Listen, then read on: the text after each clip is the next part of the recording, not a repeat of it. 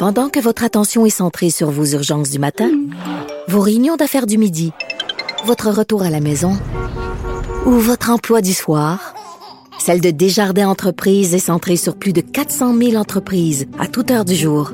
Grâce à notre connaissance des secteurs d'activité et à notre accompagnement spécialisé, nous aidons les entrepreneurs à relever chaque défi pour qu'ils puissent rester centrés sur ce qui compte, le développement de leur entreprise.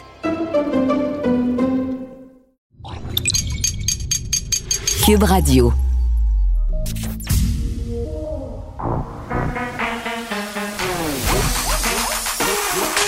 Elle a une opinion sur tous les sujets. Pour elle, toutes les questions peuvent être posées. Geneviève Peterson. Cube, Radio.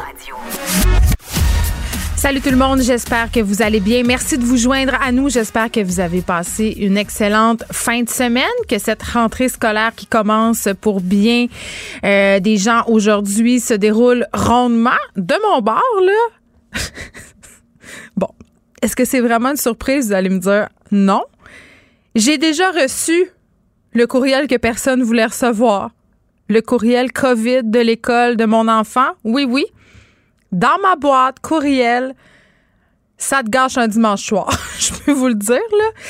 Euh, un élève de l'école que fréquente mon fils, qui est en maternelle, donc, pourrait avoir contracté la COVID-19. Et là, j'insiste sur le mot le plus important de la phrase, c'est pourrait. Donc, là, qu'est-ce qui se passe? Il se passe la chose suivante pour limiter la transmission. Les parents euh, qui ont des enfants dans la classe de cet élève-là, dont l'identité est jalousement préservée dans le courriel, mais vous savez comment c'est, tout le monde va s'en rendre compte, évidemment, hein, quelle classe est absente. Donc, parce que les élèves de cette classe-là vont devoir rester à la maison le temps que l'étudiant en question aille se faire tester. Et là, euh, vraiment, là, on expérimente le système en temps réel. Je vous disais la semaine passée, je pense qu'une des avenues que les écoles devront emprunter, euh, ça sera celle de la transparence. Et c'est vraiment euh, ce qu'on fait ici. On nous rappelle que l'école demeure ouverte. On nous rappelle qu'on continue d'appliquer toutes les mesures nécessaires pour éviter la propagation. Euh, mais on termine quand même le courriel en nous invitant, nous les parents, à être particulièrement vigilants concernant l'état de santé de notre enfant, mais le nôtre aussi. Et là, on nous liste des symptômes fièvre, perte de goût, tout, essoufflement, difficulté à respirer. Ça, vous allez me dire, c'est très typique de la COVID-19. Donc, faut être aux aguets, c'est vrai, mais pour le reste des symptômes, congestion, écoulement nasal, on est en plein pic d'allergie. Moi, je prends des comprimés chaque jour parce que quand on tousse en public, on se fait regarder de travers, masque ou pas. Mais mon nez coule. j'ai mal à la gorge aussi parce que si dès que je dors la fenêtre ouverte, ça fait ça à cause de l'allergie. Euh, perte d'appétit aussi, douleur musculaire, euh, maux de ventre, vomissements, diarrhée. Je connais beaucoup de parents et d'enfants qui vont peut-être souffrir d'hypochondrie dans les prochains jours après avoir reçu cette fameuse lettre. Et je ne suis pas la seule, par ailleurs, à l'avoir reçue. Là, ça se passe aussi dans d'autres écoles. Il y a des écoles en ce moment euh, dont les classes sont confinées parce qu'il y a déjà des cas de COVID-19 confirmés. Donc, ça va arriver. Ça arrive. Ça arrive encore. Il faudra s'adapter. Mais vraiment, je le répète, la transparence, c'est excessivement important. Il faut aussi, euh, puis là, je, vais être hyper cliché, là, mais le fameux mieux vaut prévenir que guérir. Tu sais, si ton enfant a mal à la gorge, puis garde-le donc chez vous. Hein, ça se peut. les autres maladies existent encore, là, ceci dit. Là. Puis je me demande, je me posais la question ce, matin, je me disais, étant donné qu'on a été en confinement si longtemps, est-ce que notre système immunitaire en ce moment est affaibli? C'est-à-dire, tu sais, si on a des enfants là, qui vont à la garderie, là, vous le savez, la première année, là, même les deux premières années, on est malade non-stop parce que c'est comme si on prenait notre bain dans des microbes chaque jour. Donc, je me demande s'il va avoir un peu cet effet-là. Dès que l'automne va pogner, là, si on va être genre aux prises avec une recrudescence des petits virus style gastro-grippe, même si on met euh, en place le masque puis le lavage de main, là. Merde de voir ça. Un petit mot rapide euh, sur le fond Harold Greenberg. Je trouvais ça super important d'en parler. Euh, c'est normal si vous vous dites, je connais pas ça, ce fonds-là. C'est un fonds qui a été créé, ça fait 25 ans par l'entreprise médiatique Astral. Et qu'est-ce que ça mange en hiver, le fonds Harold Greenberg? Ben, c'est vraiment des fonds qui sont destinés à financer des projets de cinéma. Euh, donc, que ce soit la production, la scénarisation, le développement. Euh, donc, vraiment, là, sans, sans l'apport de ce fonds-là, qui est désormais géré par Bell Media, plusieurs longs métrages euh, ne pourraient pas voir le jour.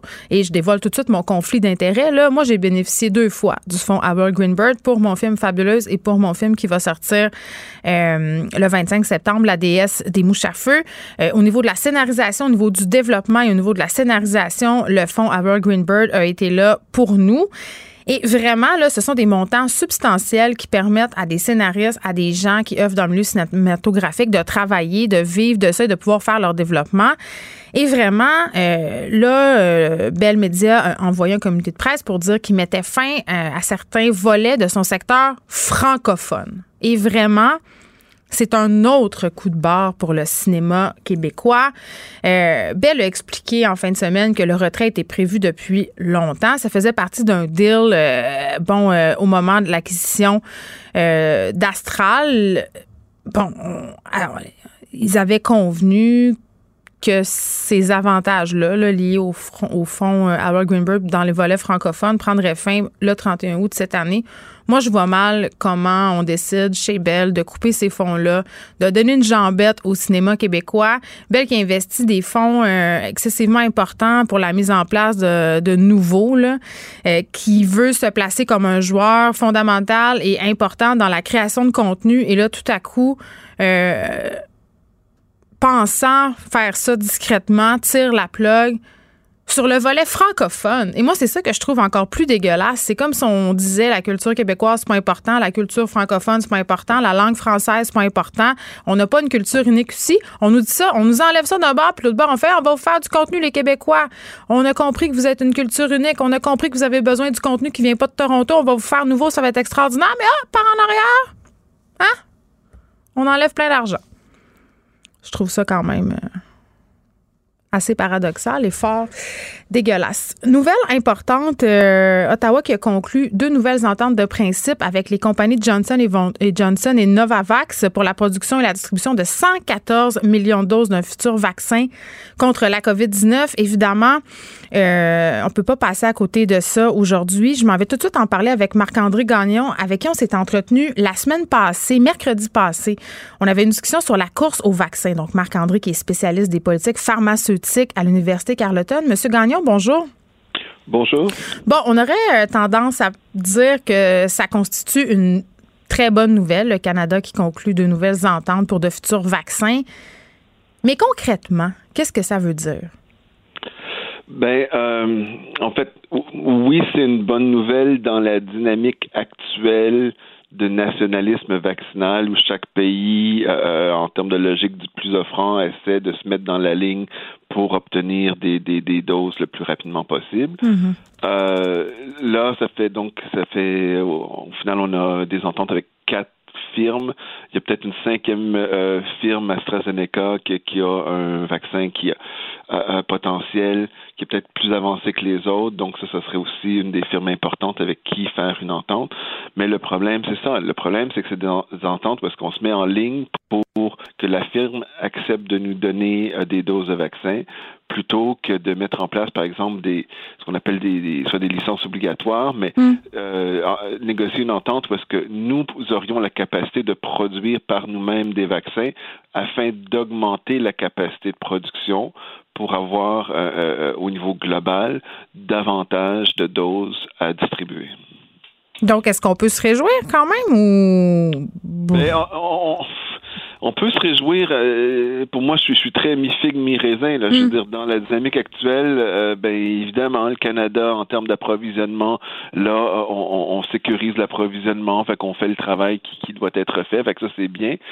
Mais, mais le, problème, c'est que cette course au vaccin devient euh, euh, complètement politisée et, complètement irrationnelle à bien des égards. Donc, euh, pour, pour, moi, une des choses importantes, c'est que l'approvisionnement en vaccins, il faut le distribuer d'abord et avant tout aux gens euh, qui devraient être des priorités au niveau de la, santé publique globale, si on veut, et, non pas selon la couleur du, passeport de chaque personne.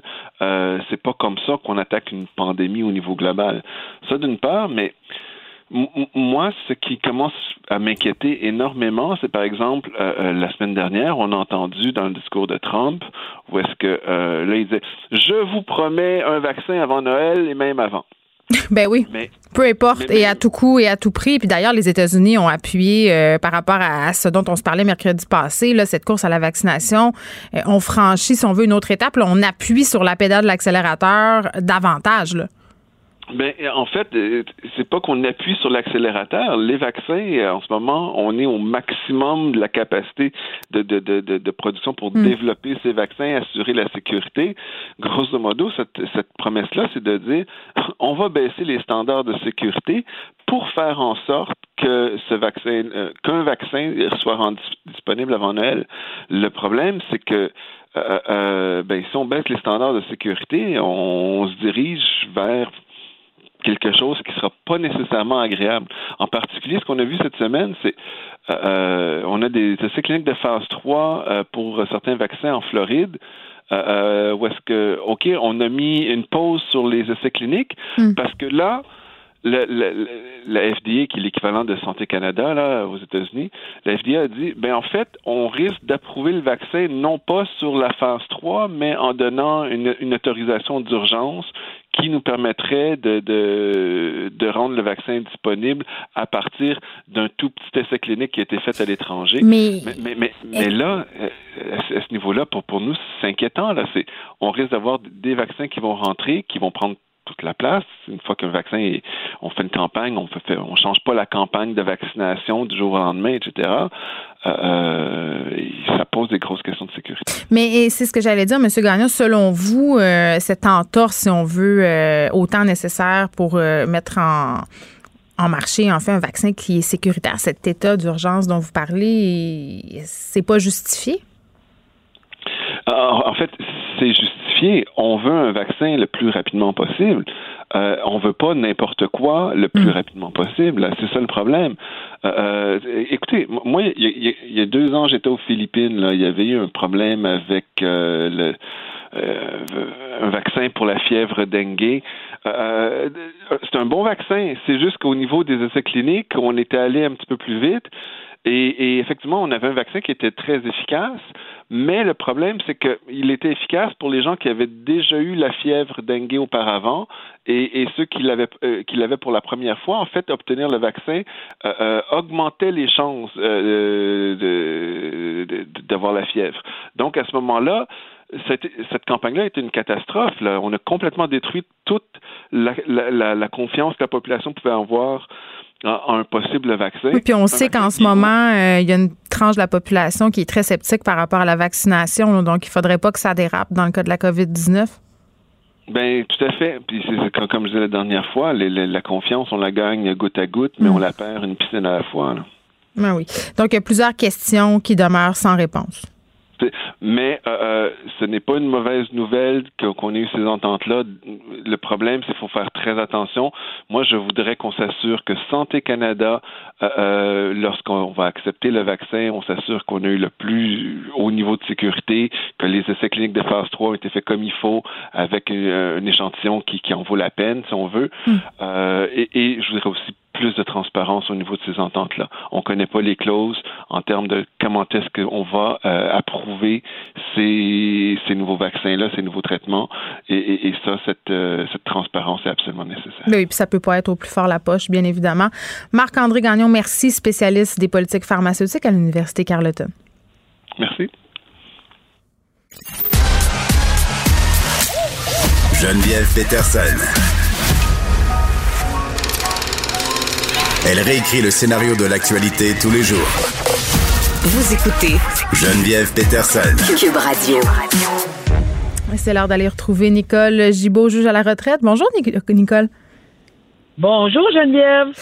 Bon, euh, Mon attention a été tournée vers cette sordide histoire euh, d'agression sexuelle. Ça se passe euh, au Saguenay. Deux frères. Danny et Eric Girard qui ont plaidé coupables à des accusations commises dans les pour des gestes commis dans les années 80-90 c'était sur une jeune fille de leur entourage, comme ça arrive euh, trop souvent, bien souvent. Et je sais pas, euh, frère aîné, là, Éric Girard, avait commis un crime sordide qui est pas euh, le crime dont, dont on parle aujourd'hui, mais je trouvais ça important de le souligner. Il avait laissé une femme pour morte, une femme euh, dans la région de Jonquière, si je ne m'abuse. Euh, ça, c'était vers 1994. Et moi, je m'en rappelle très bien. Ça avait fait les journaux à cette époque-là parce que c'était un crime absolument odieux. Il l'avait battu avec une barre de fer dans le fond d'un rang et la victime avait été obligée de faire la morte pour qu'il la laisse tranquille. Elle avait fait semblant de de, en fait, euh, d'avoir son dernier souffle, d'arrêter de respirer. Il était parti, il l'avait lancé, il l'avait fait rouler dans un fossé. Il avait quand même été condamné à 23 ans de prison. Et là, bon, ils sont de retour, euh, ces frères-là, devant la justice. Oui, et en partant, là, faut parler de, puis ça, c'est pas nous qui en parlons, là, c'est vraiment euh, ce qu'on lit à propos de cette famille. Hmm. Euh, on a constaté que c'était vraiment une famille dysfonctionnelle parce qu'il y en a trois frères. Euh, le troisième n'a pas été accusé. Il aurait probablement été accusé selon ce qu'on lit parce qu'il est décédé. Alors, de toute évidence, on ne l'accuse pas. Donc, ça semble être une famille extrêmement dysfonctionnelle. Et oui, euh, Geneviève, tu as raison de le souligner, ça s'est passé.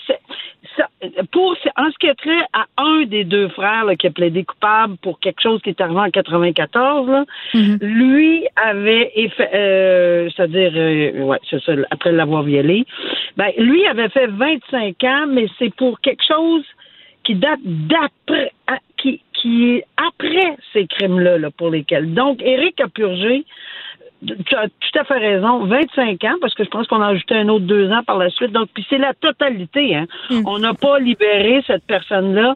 Euh, mais là, il est accusé de quelque chose qui précède, qui est avant ce crime sordide et odieux, comme tu viens de le décrire. Donc, ça a été pris en considération, évidemment, parce que s'il avait plaidé coupable euh, au moment des infractions, euh, ça n'aurait pas été pris en considération. On s'entend que ça n'existait pas, mm. la, tentative de meurtre dont, dont tu viens de parler, laisser cette pauvre femme pour morte dans un fossé. Alors, quand il est arrivé devant le tribunal, oui, on l'avait parce qu'il a purgé ses 23 ou 25 ans en plus. Là. Et, mais mais c'est une recommandation commune. On a effectivement dit que, regardez, dans les circonstances, là, euh, cette personne-là, il faut quand même concevoir qu'il a été réhabilité. On parle d'avant, là. On parle pas d'après. Ça fait que c'est pas quelqu'un qui a purgé 25 ans et mm. qui a été récidiviste, là. Ça, c'est bien important de le comprendre. Donc, c'est dans ces conditions-là qu'on a dit, bon, euh, on va vous donner à purger 90 jours de façon discontinue pour Eric, celui qui avait eu 25 ans, là. Mm-hmm. Mais 90 jours, c'est quand même 45 fins de semaine sur 52 à purger. Et oui, on les purge. Ils rentrent en prison, on couche en prison. C'est 50, sur 52 fins de semaine dans une année. C'est sûr que ça semble, quand on entend le gros dossier de 25 ans, tentative de meurtre, on dit, voyons donc. Oui, mais il les a purgés, ces 25 ans. Il les a faites. Non, non seulement ça, mais ça, pourquoi il a plaidé coupable, c'est avant d'avoir commis la tentative de meurtre. Peut-être que lorsqu'il a été trouvé coupable de tentative de meurtre, ben, 23 ans, c'est pas mal une grosse sentence, c'est une des plus grosses que j'ai vues, mhm. parce qu'on aurait ajouté 23 plus 6 mois, 23 plus 2 ans, mais c'est à ce moment-là qu'on aurait pu le régler. Mais là, aujourd'hui, c'est fait. C'est-à-dire la sentence est finie. Il y a deux questions euh, que je trouve intéressantes dans ce cas-là, euh, Nicole. La première, le juge a eu un échange quand même euh, avec cet homme-là. Il lui a demandé euh, ce que ça faisait de retourner en prison les fins de semaine après avoir purgé 25 ans, parce que tu l'as dit, il est entre guillemets réhabilité. Il le dit au juge, je fais tout ce que je dois faire, je travaille, je reste tranquille chez nous, je sors pas. Il a maintenant 54 ans, Éric Girard. Ça pose la question de la réhabilitation quand même. Euh, notre système de justice est basé là-dessus, mais c'est quand même une pilule qu'on a de la misère à avaler quand on regarde ça de l'extérieur puis qu'on se rappelle des événements durant Saint-Damien. Oui, mais c'est parce qu'on n'en a pas beaucoup de criminels qui ont purgé la totalité de leur sentence. Et à mon humble avis, si le juge euh, a, eu un échange, et c'est correct, euh, c'est parfaitement correct que le juge ait eu un échange de cette nature-là. Et si c'est le cas, ben c'est pour évidemment le, le, remettre un peu en question, dire écoutez, mais encore une fois, je pense que vous comprenez les conditions, parce mm. que c'est accompagné d'une probation sur le 90 jours, faut pas se leurrer là. Et on peut pas sentencer quelqu'un à 90 jours pour lui donner de l'approbation, ça se fait pas. Donc, en hmm. soi, il est encore surveillé. Je sais pas pour combien de temps, j'ai pas lu, là, mais il est, il est encore surveillé pour le, le temps que ça va durer, sa, sa, sa, détention les fins de semaine, donc minimalement 45 fins de semaine. Donc, on sait à quelque part, puis je pense que tout le monde qui a compris qu'il a déjà purgé 23 hmm. plus 2 pour une autre affaire, le 25 ans, ben oui, puis ça ça sert à rien, là. La réhabilitation, on s'en cachera pas. C'est sûr qu'on peut pas être réhabilité dans notre tête à penser. Puis jamais on peut oublier un drame ou un, crime aussi sordide. C'est pas ça qu'on veut par la réhabilitation. On veut juste s'assurer qu'on comprenne, les tribunaux, on est là pour ça, puis le code criminel est là pour ça aussi. C'est qu'après que tu as tout hmm. purgé ça, est-ce que tu es réhabilitable? Est-ce que tu vas recommencer? C'est ça la question. Est-ce que tu vas recommencer, puis ici, en plus, il va être surveillé, puis les infractions pour lesquelles il a plaidé coupable ici, là, hmm. c'est avant qu'il prenne son 25 ans de prison. La deuxième chose que je trouvais intéressante, on a parlé beaucoup ensemble des suggestions communes. Hein, quand la couronne et la défense s'entendent pour une peine à, présenter au juge. Euh, dans ce cas-ci, euh, la victime s'est dissatisfaite de la demande, de la suggestion commune, parce que ça lui évitait un procès. Puis on le sait, c'est pas facile un procès pour une victime, mais moi je peux pas m'empêcher de me dire, Nicole, si c'était mieux fait, si la façon dont c'était conçu, si les interrogatoires peut-être étaient menés autrement, les victimes auraient peut-être moins de réticence à aller subir des vivre des procès et les accusés auraient peut-être des peines plus représentatives de la gravité des gestes qu'ils commettent. Oui, mais je dirais, Geneviève, que c'est pas toutes les, indépendamment hmm. du système comme tel et des difficultés et des embûches et des problèmes et des aversions et de tout ce qu'on a sur le système hmm. judiciaire, il y a quand même, faut absolument respecter. Puis là, je le dis, je le redis, il faut absolument respecter le choix de certaines personnes victimes euh, qui ne veulent pas et qui ont de la difficulté, qui pour toutes les raisons qui leur appartiennent et qui sont bien personnelles, ne veulent pas euh, aller devant le, tribunal. Mm. Pas parce que c'est trop long, parce que c'est trop ci, parce que c'est trop ça. Ça leur appartient. On n'a pas fait une étude psychologique, mais c'est pas toujours une équation. La victime veut pas aller devant le système parce que le système marche mal. Euh, oui, ça peut faire partie des équations, Geneviève, mais il y a aussi une partie qui est très personnelle à cette personne. Ouais, peut-être passer à d'autres choses. Elle là, là ça s'est passé il y a tellement d'années, ça ne tente peut-être pas d'aller tout rebrasser ça, puis c'est bien correct. C'est bien correct, puis je souligne leur courage de le dire, puis de dire devant la cour ou de, au procureur de la couronne, non, je veux pas y aller, j'aime pas ça. Oui, je vais faire mon bout dans le système judiciaire, pas parce qu'il est trop lent, pas parce qu'il est pas assez dur sur les sentences, c'est mm. juste comme exactement ce que tu viens de dire. J'ai pas le goût de retourner là. Ben J'ai pas le goût de rebrasser à ça. C'est tout à fait légitime. Je veux qu'on se parle de Simon Coupal-Gagnon. Là, on est dans une autre cause. On, revient à Montréal. et ça, juste pour qu'on situe les gens c'est cet homme qui a attaqué des Montréalaises l'hiver dernier. Euh, tu sais, c'était celui-là qui avait attaqué à coups de bâton une mère de famille près de la station de métro Beaubien. Ça se passait, je crois, à la mi-février. Donc, vraiment des agressions violentes, une série d'agressions. Et ce jeune homme-là a été reconnu, euh, bon, euh, il souffre d'un trouble psychiatrique dans le registre psychotique. bon, donc, ça a été bien évidemment pris en considération. Et là, il a été relâché. Et ses victimes euh, sont inquiètes, se disent, ben, coudon, euh, il est où? Qu'est-ce qu'il fait? Parce que il y a un de ses avocats euh, qui a essayé de le rejoindre, le trouver cette semaine, il n'a pas réussi. Tu sais, ça soulève quand même des questions, là, Nicole. Qu'est-ce qu'on fait avec des cas comme ça? C'est excessivement complexe. Oui, c'est sûr que ça soulève des questions, surtout des inquiétudes, et on comprend très bien, parce que là, on parle plus de victime alléguée, on parle de victime. Elle est nettement, faut voir la vidéo pour euh, que, c'est assez, c'est, euh, oui, oui, il est arrivé par derrière, puis c'est ça. Oui, c'est ça. Mais ici, on parle de, c'est une défense là qu'on a bien connue, puis qui était que, que les gens se souviennent très bien pour des dossiers absolument célèbres, la non-responsabilité criminelle. On l'a eu dans beaucoup de dossiers. Guy ben, c'est ça. Alors, euh, je pense que quand on parle de non-responsabilité criminelle, on parle du premier procès de Guy Turcotte et on se souvient euh, combien ça avait heurté le public d'entendre ce verdict. Maintenant, c'est un verdict. C'est non criminellement responsable euh, pour cause de troubles mentaux. Et ça, c'est quelque chose avec lequel j'ai vécu pendant toutes mes années où j'ai siégé comme juge.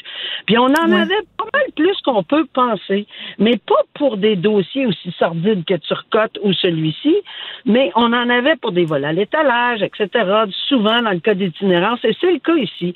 Dans le cas de surdose, de drogue, etc., c'est exactement le cas. Là, moi, où je veux en revenir avec toi ici aujourd'hui, puis c'est bien intéressant, c'est que c'est deux mois après, deux mois, deux mois après qu'il aurait été. Ça, ça m'inquiète. Euh, je peux te dire que ça m'inquiète beaucoup. Pourquoi? Qu'on sache pas où il est. Ben ben, ça m'inquiète parce que, en partant, on a dit qu'il s'agissait d'une personne qui était en itinérance. J'espère qu'on sait où Puis qu'il y a des troubles de consommation, consomme des drogues dures. Oui, Exactement. Normalement, on devrait savoir où le rejoindre, mais là, ça a l'air que même si on n'avait pas, son avocat n'est pas capable, puis on mm. nous dit les conditions qu'on donne, ça, ça, ça, ça me fatigue. J'aimerais ça que quelqu'un y réponde, là, parce que je suis pas à la place de cette la commission de, la, de, de pour la, euh, remettre en liberté ces gens-là avec des conditions, même si j'y comme juge, parce que oui, je les envoyais dans ces dans ce dans ce système-là. Mais là, j'apprends, on apprend, tout le monde, mais probablement que c'est su et connu que ces conditions-là ne sont pas nécessairement surveillées tout le temps. Mais on fait quoi, là? C'est parce que cette premièrement, cette personne-là, il faut concevoir qu'elle est, elle a, elle souffre d'un trouble mental. Mais c'est ça, Nicole. C'est ça que je trouve, c'est ça que je trouve un peu euh, délicat parce que d'un côté, on a une personne qui a clairement des problèmes, il y a des troubles de santé mentale, il a besoin ben d'aide, il est malade. Mais de l'autre, on a des femmes qui sont des victimes, qui craignent une récidive, qui ont peur de le rencontrer. Et les deux positions ben, sont totalement légitimes. Là. Mais c'est plus que les. Puis je trouve que c'est très normal de se questionner pour la victime. Et pas juste pour la victime. On devrait tous se questionner, là. Il est où? Il est où le monsieur? Y a-tu l'accompagnement dont il a besoin? Tu sais? Ben, c'est exactement ça. Est-ce qu'il est sous médicament pour probablement l'aider? Non, mais il prend-tu? Il prend-tu? On a beaucoup d'empathie, Geneviève, pour les gens qui ont des troubles. C'est pas ça qu'on dit, là. Hmm. On dit tout simplement que parce qu'on a beaucoup d'empathie pour même pour les personnes, pour, pour ces personnes qui ont des troubles mentaux, ben, suivez-les, là. Faites attention. Est-ce que 60 jours, on s'est assuré hmm. qu'ils pouvaient retourner comme ça? Puis les victimes, ben, qui sont attaquées, puis c'est pas la seule personne qui est attaquée de cette façon-là, là, euh, à coup de batte de baseball, là, euh, ça rue pour rien, là. Euh, c'est c'est nettement inquiétant et je comprends très bien la position de ces victimes-là de s'inquiéter à outrance. Même moi, je serais inquiétée de me promener. où est-ce qu'il est, là? Mais non, ça n'a aucun sens. Puis que le système l'échappe, puis son propre avocat ne, sait pas. En tout cas, c'est assez préoccupant. Là, euh, tout de suite après toi, on s'en va parler avec un, représentant de la Commission des normes de l'équité de la santé et de la sécurité du travail à propos de cette animalerie de la Côte-Nord où les employés travaillent sans masque. Puis, je, connais ta position sur le port du masque. Nicole, j'étais curieuse de t'entendre à ce sujet-là. Est-ce que le gouvernement est clair dans ses directives?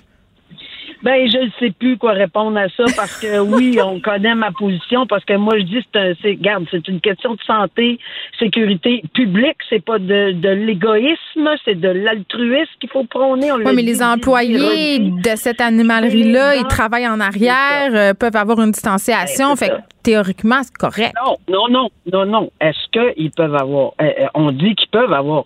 Mais est-ce qu'on. Y a-t-il un drone, là? Y a-t-il des caméras? On vérifie tout, tout le temps si on le Je sais bien que c'est. Puis je dis pas qu'il faut qu'ils portent des masques, ces gens-là, tout le temps, 12 heures. S'ils sont capables, moi, je ne sais pas, là, mais honnêtement, s'ils sont capables de demeurer à un poste, à un endroit, puis l'autre à l'autre poste, j'ai pas de problème avec ça.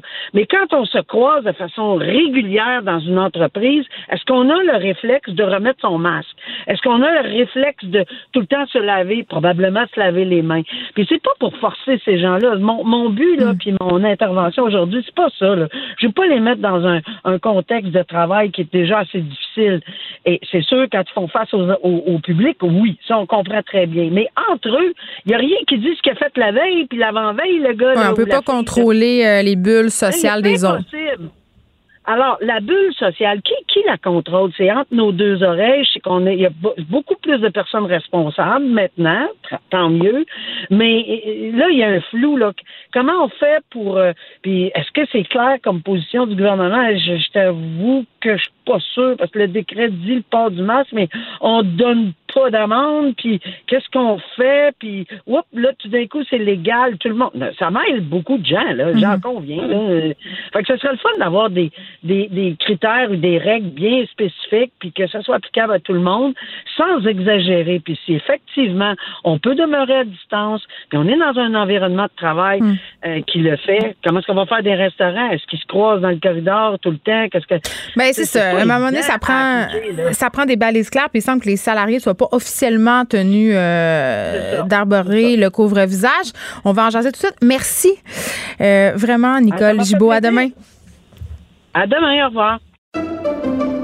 Pendant que votre attention est centrée sur cette voix qui vous parle ici, ou encore là, tout près ici, très loin là-bas, ou même très, très loin, Celle de Desjardins Entreprises est centrée sur plus de 400 000 entreprises partout autour de vous.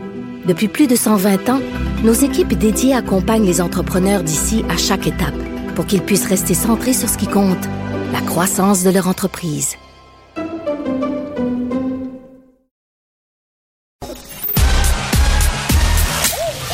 Geneviève Peterson. Elle réécrit le scénario de l'actualité tous les jours. Vous écoutez Geneviève Peterson. Cube Radio. Ça fait beaucoup jaser cette animalerie sur la côte nord dont les employés refusent de porter le masque. Euh, c'est une décision que défend leur patron pour plein de raisons. Euh, on se réfère ici à une réglementation qui date du début de la crise, mais qui est toujours appliquée. Pour faire un peu la lumière sur tout ça et le point aussi sur qu'est-ce qui, qu'est-ce qu'on, qu'est-ce que les employés doivent faire ou ne pas faire. On parle avec Nicolas Bégin, qui est porte-parole à la CNESST. Bonjour, Monsieur Bégin. Bonjour. Bon, écoutez, euh, j'imagine que vous allez vous pencher sur le cas de cette animalerie-là. Ça, c'est une chose, mais c'est clair que ce ne sont pas les seuls à, si on veut, laisser des employés à, ne pas porter de masque. Ben, écoutez, premièrement, c'est sûr que nous, moi, je peux vous confirmer qu'effectivement, on est intervenu dans, l'établissement mhm. euh, auquel vous faites référence le 21 août dernier pour sensibiliser l'employeur euh, aux risques liés à la COVID-19, puis s'assurer que cet employeur-là a mis en place les mesures euh, de prévention requises pour protéger la, santé et sécurité des travailleurs. Ça, c'est une chose. Euh, malheureusement, je ne peux pas vous donner plus de détails sur cette intervention-là. C'est toujours un dossier qui, est mhm. actif chez nous. Par contre, de façon générale, nous, on a lancé différents guides lors de la reprise des activités dans les différents secteurs de travail au printemps dernier, avril, mai, juin et euh, dans presque tous les guides qu'on a euh, publiés pour accompagner les travailleurs et les employeurs dans la reprise des activités, on y mentionne, et là je peux lire même textuellement, qu'un masque de procédure et une protection oculaire, euh, des lunettes ou une mm. visière qui recouvre le visage jusqu'au menton, sont fournis et portés par le personnel qui exécute une tâche nécessitant d'être à moins de deux mètres d'une autre personne et en l'absence de barrière physique. Donc ça, c'est écrit noir sur blanc. Ça n'a pas changé depuis euh, le lancement de ces guides-là et ça s'applique toujours. Ce qu'il faut par contre euh, tenir compte, c'est que euh, cette mesure-là est totalement différente de la mesure qui a été annoncée par le gouvernement en juillet dernier sur l'obligation de porter un masque à l'intérieur des lieux publics. Ce sont deux choses complètement distinctes. Mais c'est ben OK, mais vous en conviendrez que c'est mêlant. Qu'est-ce qui est obligatoire au fond? Selon la loi, est-ce que les employés sont tenus de le porter ou pas le masque? Ben, comme je le mentionnais, si la distanciation physique euh, de deux mètres ne peut être respectée, euh, ben, à ce moment-là, oui, euh, l'employé doit porter le masque et l'employeur doit hmm. en faire l'exigence. par contre, il faut comprendre que ça, c'est un énoncé général. Les secteurs de travail sont tous leurs particularités. si on prend l'exemple d'un restaurant, par exemple, dans une cuisine de restaurant, ben évidemment, respecter la, une distanciation de deux mètres, c'est pas toujours évident. par contre, si on prend, je sais pas moi, un entrepôt de 10 000 pieds carrés où il y a quatre employés qui travaillent, ben c'est plus simple à ce moment-là de, de respecter une distanciation physique. Donc, il faut comprendre aussi là, que nous, on est venu apporter des, des balises qui sont, oui, générales, mm. mais en même temps, on ne pouvait pas en faire une pour chaque milieu de travail puisqu'ils sont tous différents. Oui, puis c'est intéressant de souligner que justement, ça se passe dans, une, dans un entrepôt, cette histoire-là là, euh, d'animalerie sur la côte nord. Le propriétaire dit écoutez, là, mes employés porteront certainement pas un masque 10-12 heures parce que dans l'entrepôt, justement, ils bougent, ils ont chaud. Donc, ça serait excessivement inconfortable pour eux de porter le masque. Ici, ce qui est plaidé, c'est quand même la santé des employés. C'est pas la santé liée à la COVID-19, mais puisqu'on semble avoir des mesures de distanciation qui sont possibles puisque c'est un entrepôt, est-ce qu'on n'est pas en train de faire un plat pour rien? Ben, écoutez, comme je vous dis, nous, c'est sûr qu'on est allé sur les lieux. Euh, il y a un rapport d'intervention, si ce n'est déjà fait, là, qui va être mm. remis à l'employeur. Euh, évidemment, lorsqu'on se rend en milieu de travail euh, par rapport à la COVID-19, ben, on va regarder euh, différentes choses. On ne regardera pas juste si la distanciation physique est respectée, mais euh, autre chose, par exemple, euh, est-ce qu'il y a des, des, des barrières physiques, par exemple, entre la clientèle et les employés? Est-ce que les employés ont une possibilité de laver les mains? Sinon, ben, est-ce qu'ils ont accès à une station désinfectante? Donc, on va regarder un paquet d'affaires c'est sûr qu'on ne se rend pas sur place pour vérifier un seul élément. Bon, on va là pour remplir l'ensemble de on va là pour regarder l'ensemble de l'œuvre. Hmm. Et si euh, jamais il y a, y a, défaut de, de, de, respect des mesures sanitaires qui sont prévues dans nos guides, ben on peut exiger des mesures correctives.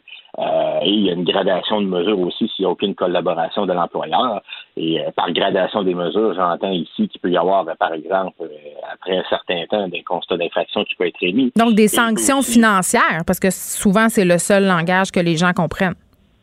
Ben, sanction financière de par un constat d'infraction, oui, mais un inspecteur pourrait aussi exiger la fermeture de l'établissement jusqu'à ce que euh, des mesures correctives jugées satisfaisantes soient apportées dans les cas les plus majeurs. Hmm. Monsieur Bégin, est-ce que vous trouvez que le gouvernement est assez clair dans ses directives quant au port du masque? Ben, nous, en tout cas, de notre côté, à la CNSST, comme je le mentionnais tantôt, hmm. euh, c'est écrit noir sur blanc depuis plusieurs mois. Et je vous dirais que euh, malgré le quelques cas de récalcitrants, jusqu'à maintenant, euh, les choses se passent bien. Euh, voyez-vous, on a fait plus de 9500 interventions en milieu de travail depuis le 13 mars dernier par rapport à la COVID-19 spécifiquement. Oui, il y a eu un certain nombre de plaintes. Par contre, nous, on se rend en milieu de travail, on vérifie, nos inspecteurs sont présents. Puis jusqu'à maintenant, ça se passe généralement très, très bien. Bon, évidemment, c'est du cas par cas. Euh, moi, ça m'est arrivé personnellement euh, cet automne de me rendre euh, dans un magasin que je ne nommerai pas pour magasiner un casque de vélo.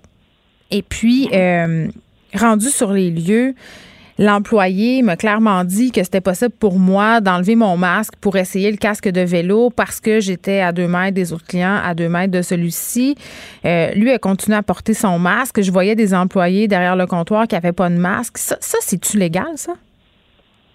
Ben, écoutez, comme vous le dites, il faut voir chaque situation, là, comme je n'ai pas tous les détails de la situation que vous mm. m'exposez présentement, mais euh, nécessairement que euh, si, par exemple, un, employé est en contact avec un client, par exemple, je sais pas, moi, dans une boutique où vous magasinez quelque chose, un objet quelconque, ben évidemment que l'employé, à ce moment-là, doit porter un masque, parce qu'évidemment, la distance de deux mètres va être difficile à respecter. Il y a des étalages dans un magasin, il y a d'autres clients, puis tout ça. Donc, à ce moment-là, il doit respecter la, la, la distanciation de deux mètres. Par contre, que je reviens à mon exemple de tantôt, dans un entrepôt où, euh, euh, de 10 000 pieds carrés où il y a quatre employés, ben, à ce moment-là, c'est beaucoup plus facile euh, de garder une distance. Donc, à ce moment-là, le masque, le couvre, le, couvre-visage n'est pas nécessaire. Par contre, ce qui est important de mentionner, c'est qu'il pourrait être exigé par l'employeur.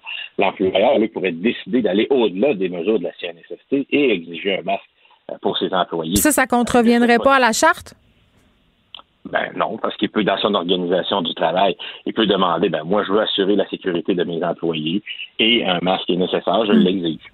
Parce qu'on en a vu, moi j'en ai vu toutes sortes de écoutez là, des serveuses de restaurants qui ont le masque sur le menton, euh, quelqu'un au dépanneur euh, au poste d'essence où je vais euh, qui a le masque accroché après une oreille. Là, je parle d'employés, là, je parle pas de clients. Tu sais, il y a des façons très très créatives monsieur Bégin de porter le masque pour dire ben écoutez, je le porte mais je le porte pas de la bonne façon. Ça aussi, je pense que vous devriez vous pencher là-dessus là, que ça soit bien compris par tout le monde la façon dont devraient être portés les équipements de protection.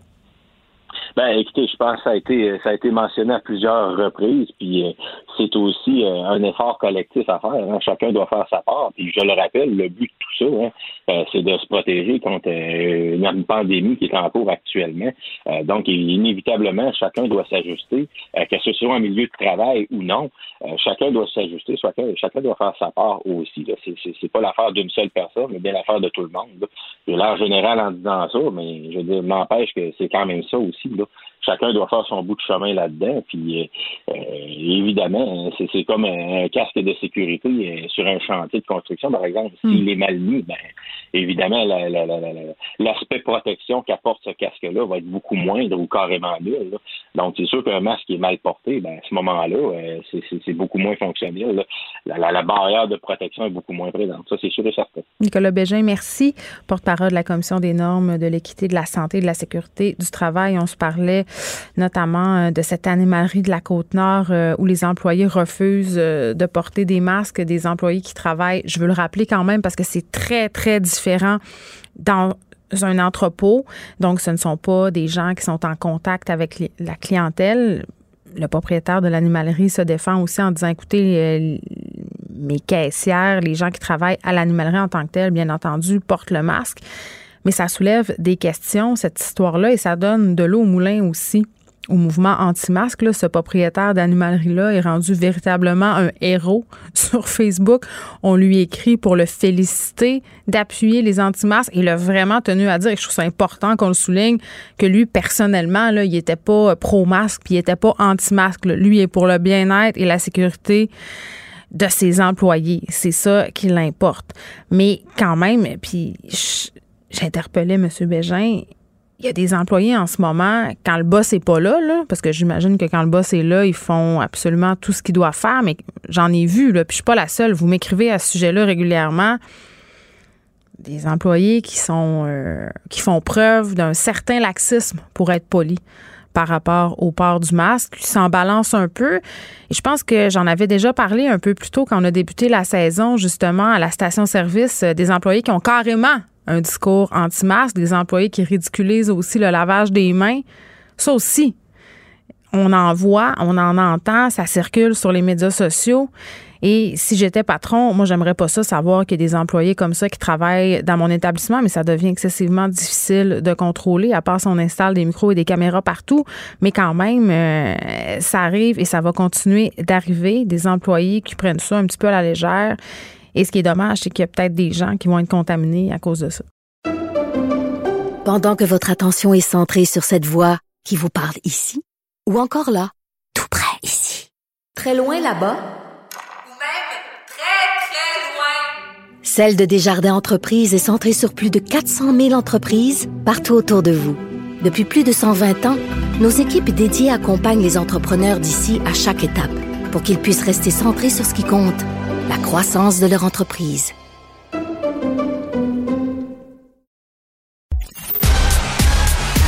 Geneviève Peterson,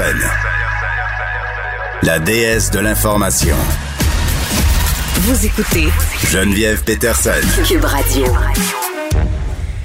On se parlait du mouvement anti-masque, qui est un mouvement euh, qui, on va se dire, carbure beaucoup aux fake news, aux fausses nouvelles, aux théories du complot. Eh bien, il y a la Fédération professionnelle des journalistes du Québec euh, et l'agence Science Presse qui ont produit une série de capsules qui mettent en vedette l'humoriste Louis T pour aider les gens à dépister la désinformation qui concerne notamment la COVID-19. C'est pas toujours facile de s'y retrouver. Il est là, Louis T, humoriste. Bonjour. Allô, ça va? Ben oui, écoute, euh, ben oui, toi, est-ce que ça va? comment Comment tu ben, vis ça, toutes ces histoires, euh, ce confinement, cette montée du complotisme? Ah, moi, moi, ça va. Toi, je suis pas sûr, on dirait, mais. Euh, Pourquoi t'es pas sûr? Ben non, mais ben, on dirait que moi, je suis un optimiste. Moi, euh, j'essaie de, de, de, de pas trop m'en faire avec les réseaux sociaux, euh, les extrêmes, ce qu'on voit qui ressort, parce que je pense que ça représente pas toujours l'ensemble de la population. C'est un défi quotidien de ne pas se laisser embarquer dans tout mhm. ça, mais pour de vrai, je suis assez optimiste. On traverse une tempête, mais en 2021, je pense qu'on va tous se, réconcilier puis ça va aller bien. Et là là. T'es optimiste ou t'es naïf, Louis T? ben, il faut, il faut un mélange des deux pour être heureux, je pense. Ben, écoute, moi, je pense pas que je suis pessimiste. Je pense pas non plus que je suis en panique, mais peut-être, ce que je vais te donner, par exemple, c'est qu'à force de baigner justement dans l'information puis de la couvrir, la crise de la COVID-19, peut-être qu'il y a certaines journées où je traverse euh, des périodes où je suis davantage incrédule. ben, je comprends. C'est ce que je te dirais. La job, euh, la job est pas facile pour les médias. Euh, en animant la radio à chaque jour, tu abordes assurément des sujets qui, chaque jour, au moins un sujet va faire réagir.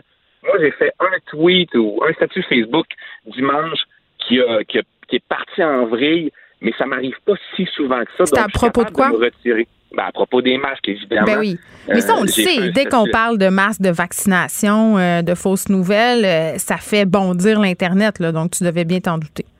Exactement, mais cela dit, mais il n'était pas très méchant, mon tweet. Il était, c'était rien de dramatique. Cela dit, c'est juste pour dire que après ça, moi, je fais un tweet de temps en temps là-dessus, puis le mm. reste de la semaine ou le reste du mois, je peux parler d'autres choses.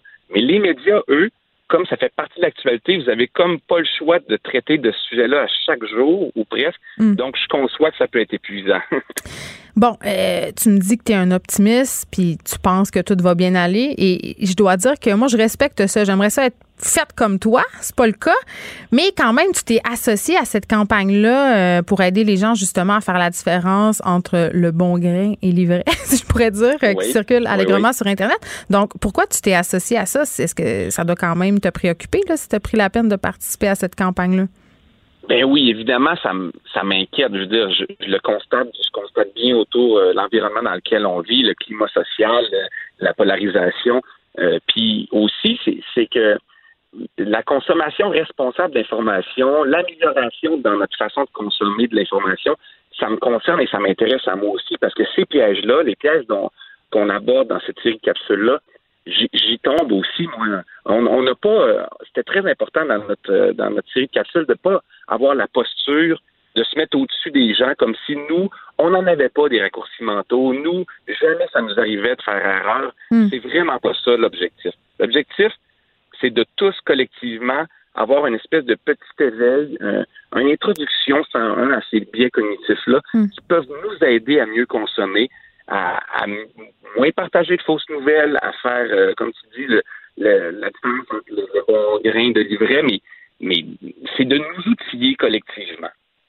Bien, c'est intéressant que tu parles euh, du partage de fausses nouvelles, même par les gens des médias. Il y a Marie-Ève Tremblay de Corde Sensible qui avait posé la question, justement, je crois que c'était sur Facebook ou sur Twitter, là, je me rappelle pas bien, mais elle avait demandé aux journalistes euh, de sa connaissance qui avait déjà partagé des fausses nouvelles et tout le monde avait plaidé coupable parce que ça va vite, parce qu'on veut être le premier sur la nouvelle, parce qu'on veut commenter. on n'est pas à l'abri, là. Non, non, tout à fait. sur Twitter, je suis, je suis des gens très intelligents sur Twitter, des journalistes aussi. et, euh, et, et ça m'arrive de vous voir euh, partager quelque chose que je fais comme non, moi je sais que c'est pas tout à fait ça la nouvelle, elle est un peu biaisée, hmm. ou du moins tu sais, ces images d'une manifestation euh, ou d'un feu de forêt qui est pas le bon feu de forêt, parce que on est tous, on est émotifs, on est des petites bêtes émotifs, puis on a aussi nos valeurs, nos, Hmm. on, risque tous de tomber là-dedans. C'est pour ça que je pense que c'est un effort collectif. Puis c'est, on n'est pas en train de euh, la fédération des, professionnels de, du journalisme et l'agence Science Presse se positionnent pas comme parfait. N'est pas en train de dire aux gens, nous, on est parfait, faites juste hmm. nous suivre, nous. On est en train de dire aux gens, ensemble, il faut prendre un petit pas de recul quand on voit des informations, se donner un petit 15-20 secondes de réflexion à savoir pourquoi cette information-là me plaît tant que ça, pourquoi je veux y croire ou pourquoi j'y crois pas, hein, parce que les biais cognitifs peuvent jouer d'un bord ou de l'autre. Hmm. C'est un peu, c'est une petite réflexion. C'est comme si on se disait, prenons une petite pause, là. ça va vite un peu tout ça. Là. Ben oui, mais je trouve que ça pose des questions intéressantes quand même, parce que je trouve que c'est facile de balayer du revers de la main euh, les gens justement qui partagent des fausses nouvelles ou qui adhèrent aux théories du complot. Le Louis je veux dire, on a tendance un peu à les prendre de haut et à rire d'eux. Mais moi, je trouve que. Et, ça, c'est un gros problème. Ben oui, parce que je me dis, écoute, s'ils sont tant que ça, là, Et si ça résonne autant? Et si on est si émotif, comme tu dis, euh, et qu'on partage des affaires sans trop se questionner, est-ce que ça témoigne pas justement d'une espèce de crise des médias? Les gens, euh, une partie de la population qui préfère se tourner vers des médias alternatifs ou des théories du complot, euh, il me semble qu'il y a peut-être une crise de confiance envers les médias traditionnels. Moi, je pose la question. Je me, demande pourquoi ça résonne autant. Euh, assurément, je pense qu'il y a une déconnexion. Moi, je, moi, je fais partie euh, de, l'élite. Je sais pas si ça paraît comme ça, mais. J'aime ça. Mais moi, je vais te citer On va faire une promo. Louis T, je fais partie de l'élite. tu vas voir les beaux commentaires que tu vas te ramasser. Non, ouais, mais non, mais je, le dis avec, euh, avec d'autodérision, mais c'est sûr que je fais partie des privilégiés, je fais partie du, complexe médiatique. Fait que c'est. Il y a plein de choses, il y a tellement de choses là-dedans, mais c'est vrai que je pense qu'on a on a pêché un peu euh, dans les dernières années. Euh, il y a eu il y a un snobisme des fois à Montréal ou dans les milieux académiques, les scientifiques. Mais ça parle pas au monde. Journalistes. Non, non, il y a un snobisme, il y a un petit sentiment de supériorité qu'il va falloir euh, corriger, il va falloir faire accepter notre part de responsabilité dans tout ça, sans, pour autant dire qu'on a tort. je, je pense que j'ai je pense que j'ai raison. Mais je pense que je dois trouver une meilleure façon de le communiquer. Oui, puis le communiquer aux jeunes aussi, parce que, euh, bon, ma fille de 13 ans et ses amis sont beaucoup, puis moi aussi, là, sur les médias sociaux, mais euh, évidemment, moi, je suis privilégiée, je suis dans les médias, j'ai pas la même, euh, elle n'a pas la même formation que moi, le même recul. Et ça arrive souvent que je doive déboulonner des fausses nouvelles à l'heure du souper, style, à monte en haut, elle arrive de sa chambre, puis elle me dit, maman, j'ai vu sur TikTok telle affaire, j'ai vu sur TikTok que tout le monde qui allait avoir en bas de 80 redoublait son année à cause de la COVID. Tu sais, parfois, c'est inoffensif comme ça. D'autres fois, c'est plus grave. Là, c'est genre, est-ce que c'est vrai que Donald Trump va lancer une bombe sur la Chine parce qu'ils ont euh, généré la COVID-19? Mhm. Ça peut aller très, très loin. Les jeunes sont particulièrement sensibles aux fausses nouvelles. Puis on sait, les jeunes s'informent moins dans les médias traditionnels. Il y a une fille sur TikTok, et je veux pas la nommer parce que je veux pas lui faire de publicité. C'est une conspirationniste. C'est une très, très jeune fille. Elle a des milliers de followers. Je pense qu'elle est rendue comme à 40, 50 000. Est-ce que les géants des médias sociaux ont leur part de responsabilité là-dedans? Ben, c'est une excellente question. Je pense que oui, mais en même temps, le, génie est sorti de la bouteille. Hein.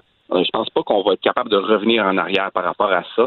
Je, je, moi, je pense pas que de, mettre 10 personnes euh, à Facebook Montréal qui, qui trieraient toutes les informations mm. ou tous les statuts du Québec, ça soit possible. On pourra pas, on pourra pas empêcher les fausses nouvelles de circuler. Ce qu'on peut faire, c'est favoriser un climat social, l'éducation, une conscience qui va défavoriser ce genre de partage-là. Mais je pense pas qu'on puisse censurer chaque fausse nouvelle.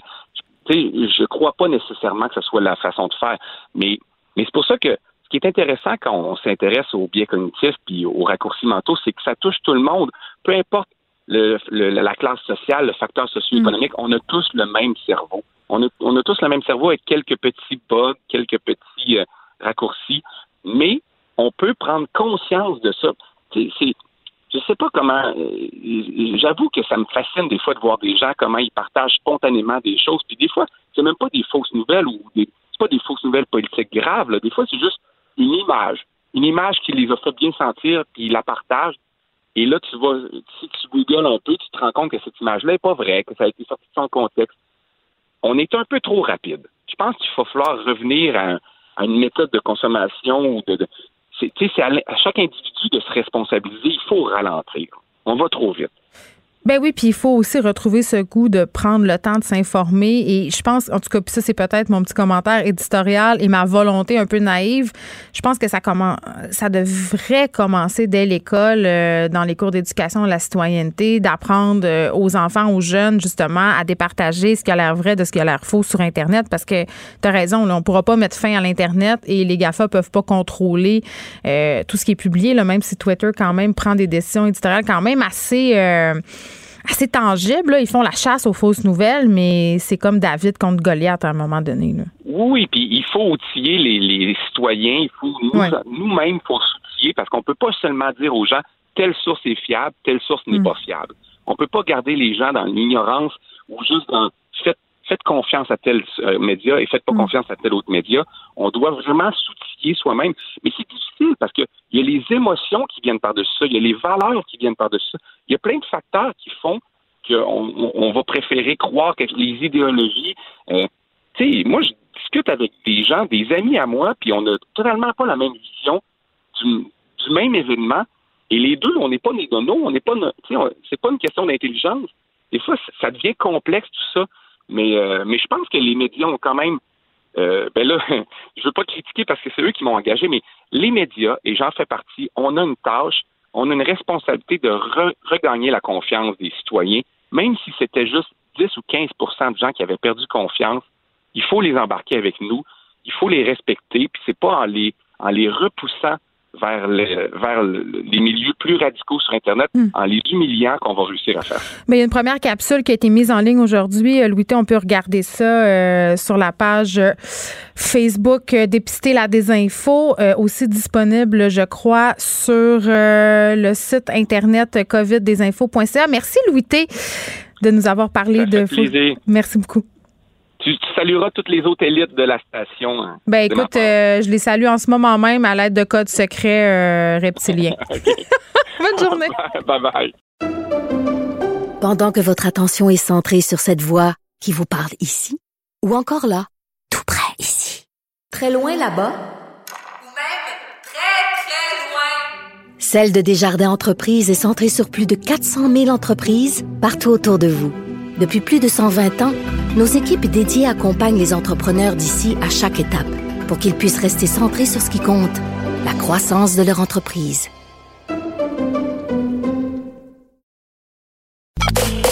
Joignez-vous à la discussion. Appelez ou textez le 187 Cube Radio 1877 827 2346.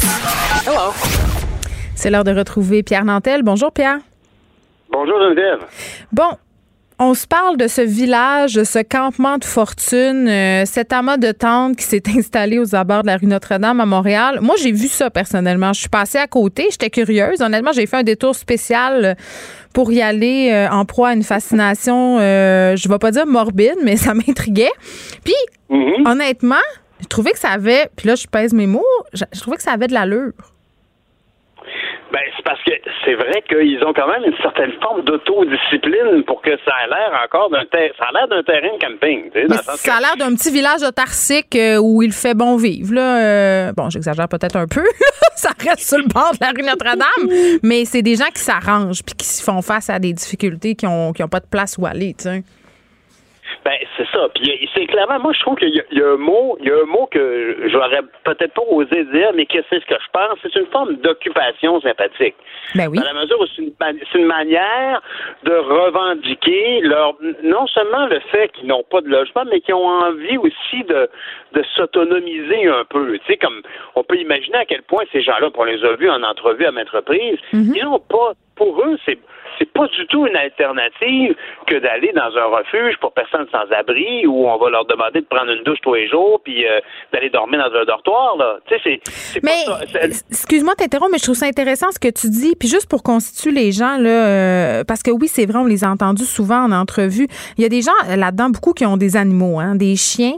Il faut savoir que ce ne sont pas tous les refuges, voire même c'est impossible d'amener des animaux de compagnie dans les refuges. Il y a des gens qui ont des problèmes de santé mentale et qui n'aiment pas les refuges. Donc, ces gens-là se retrouvent où? Ben, ils se retrouvent dans la rue. Ils n'ont pas d'endroit où aller.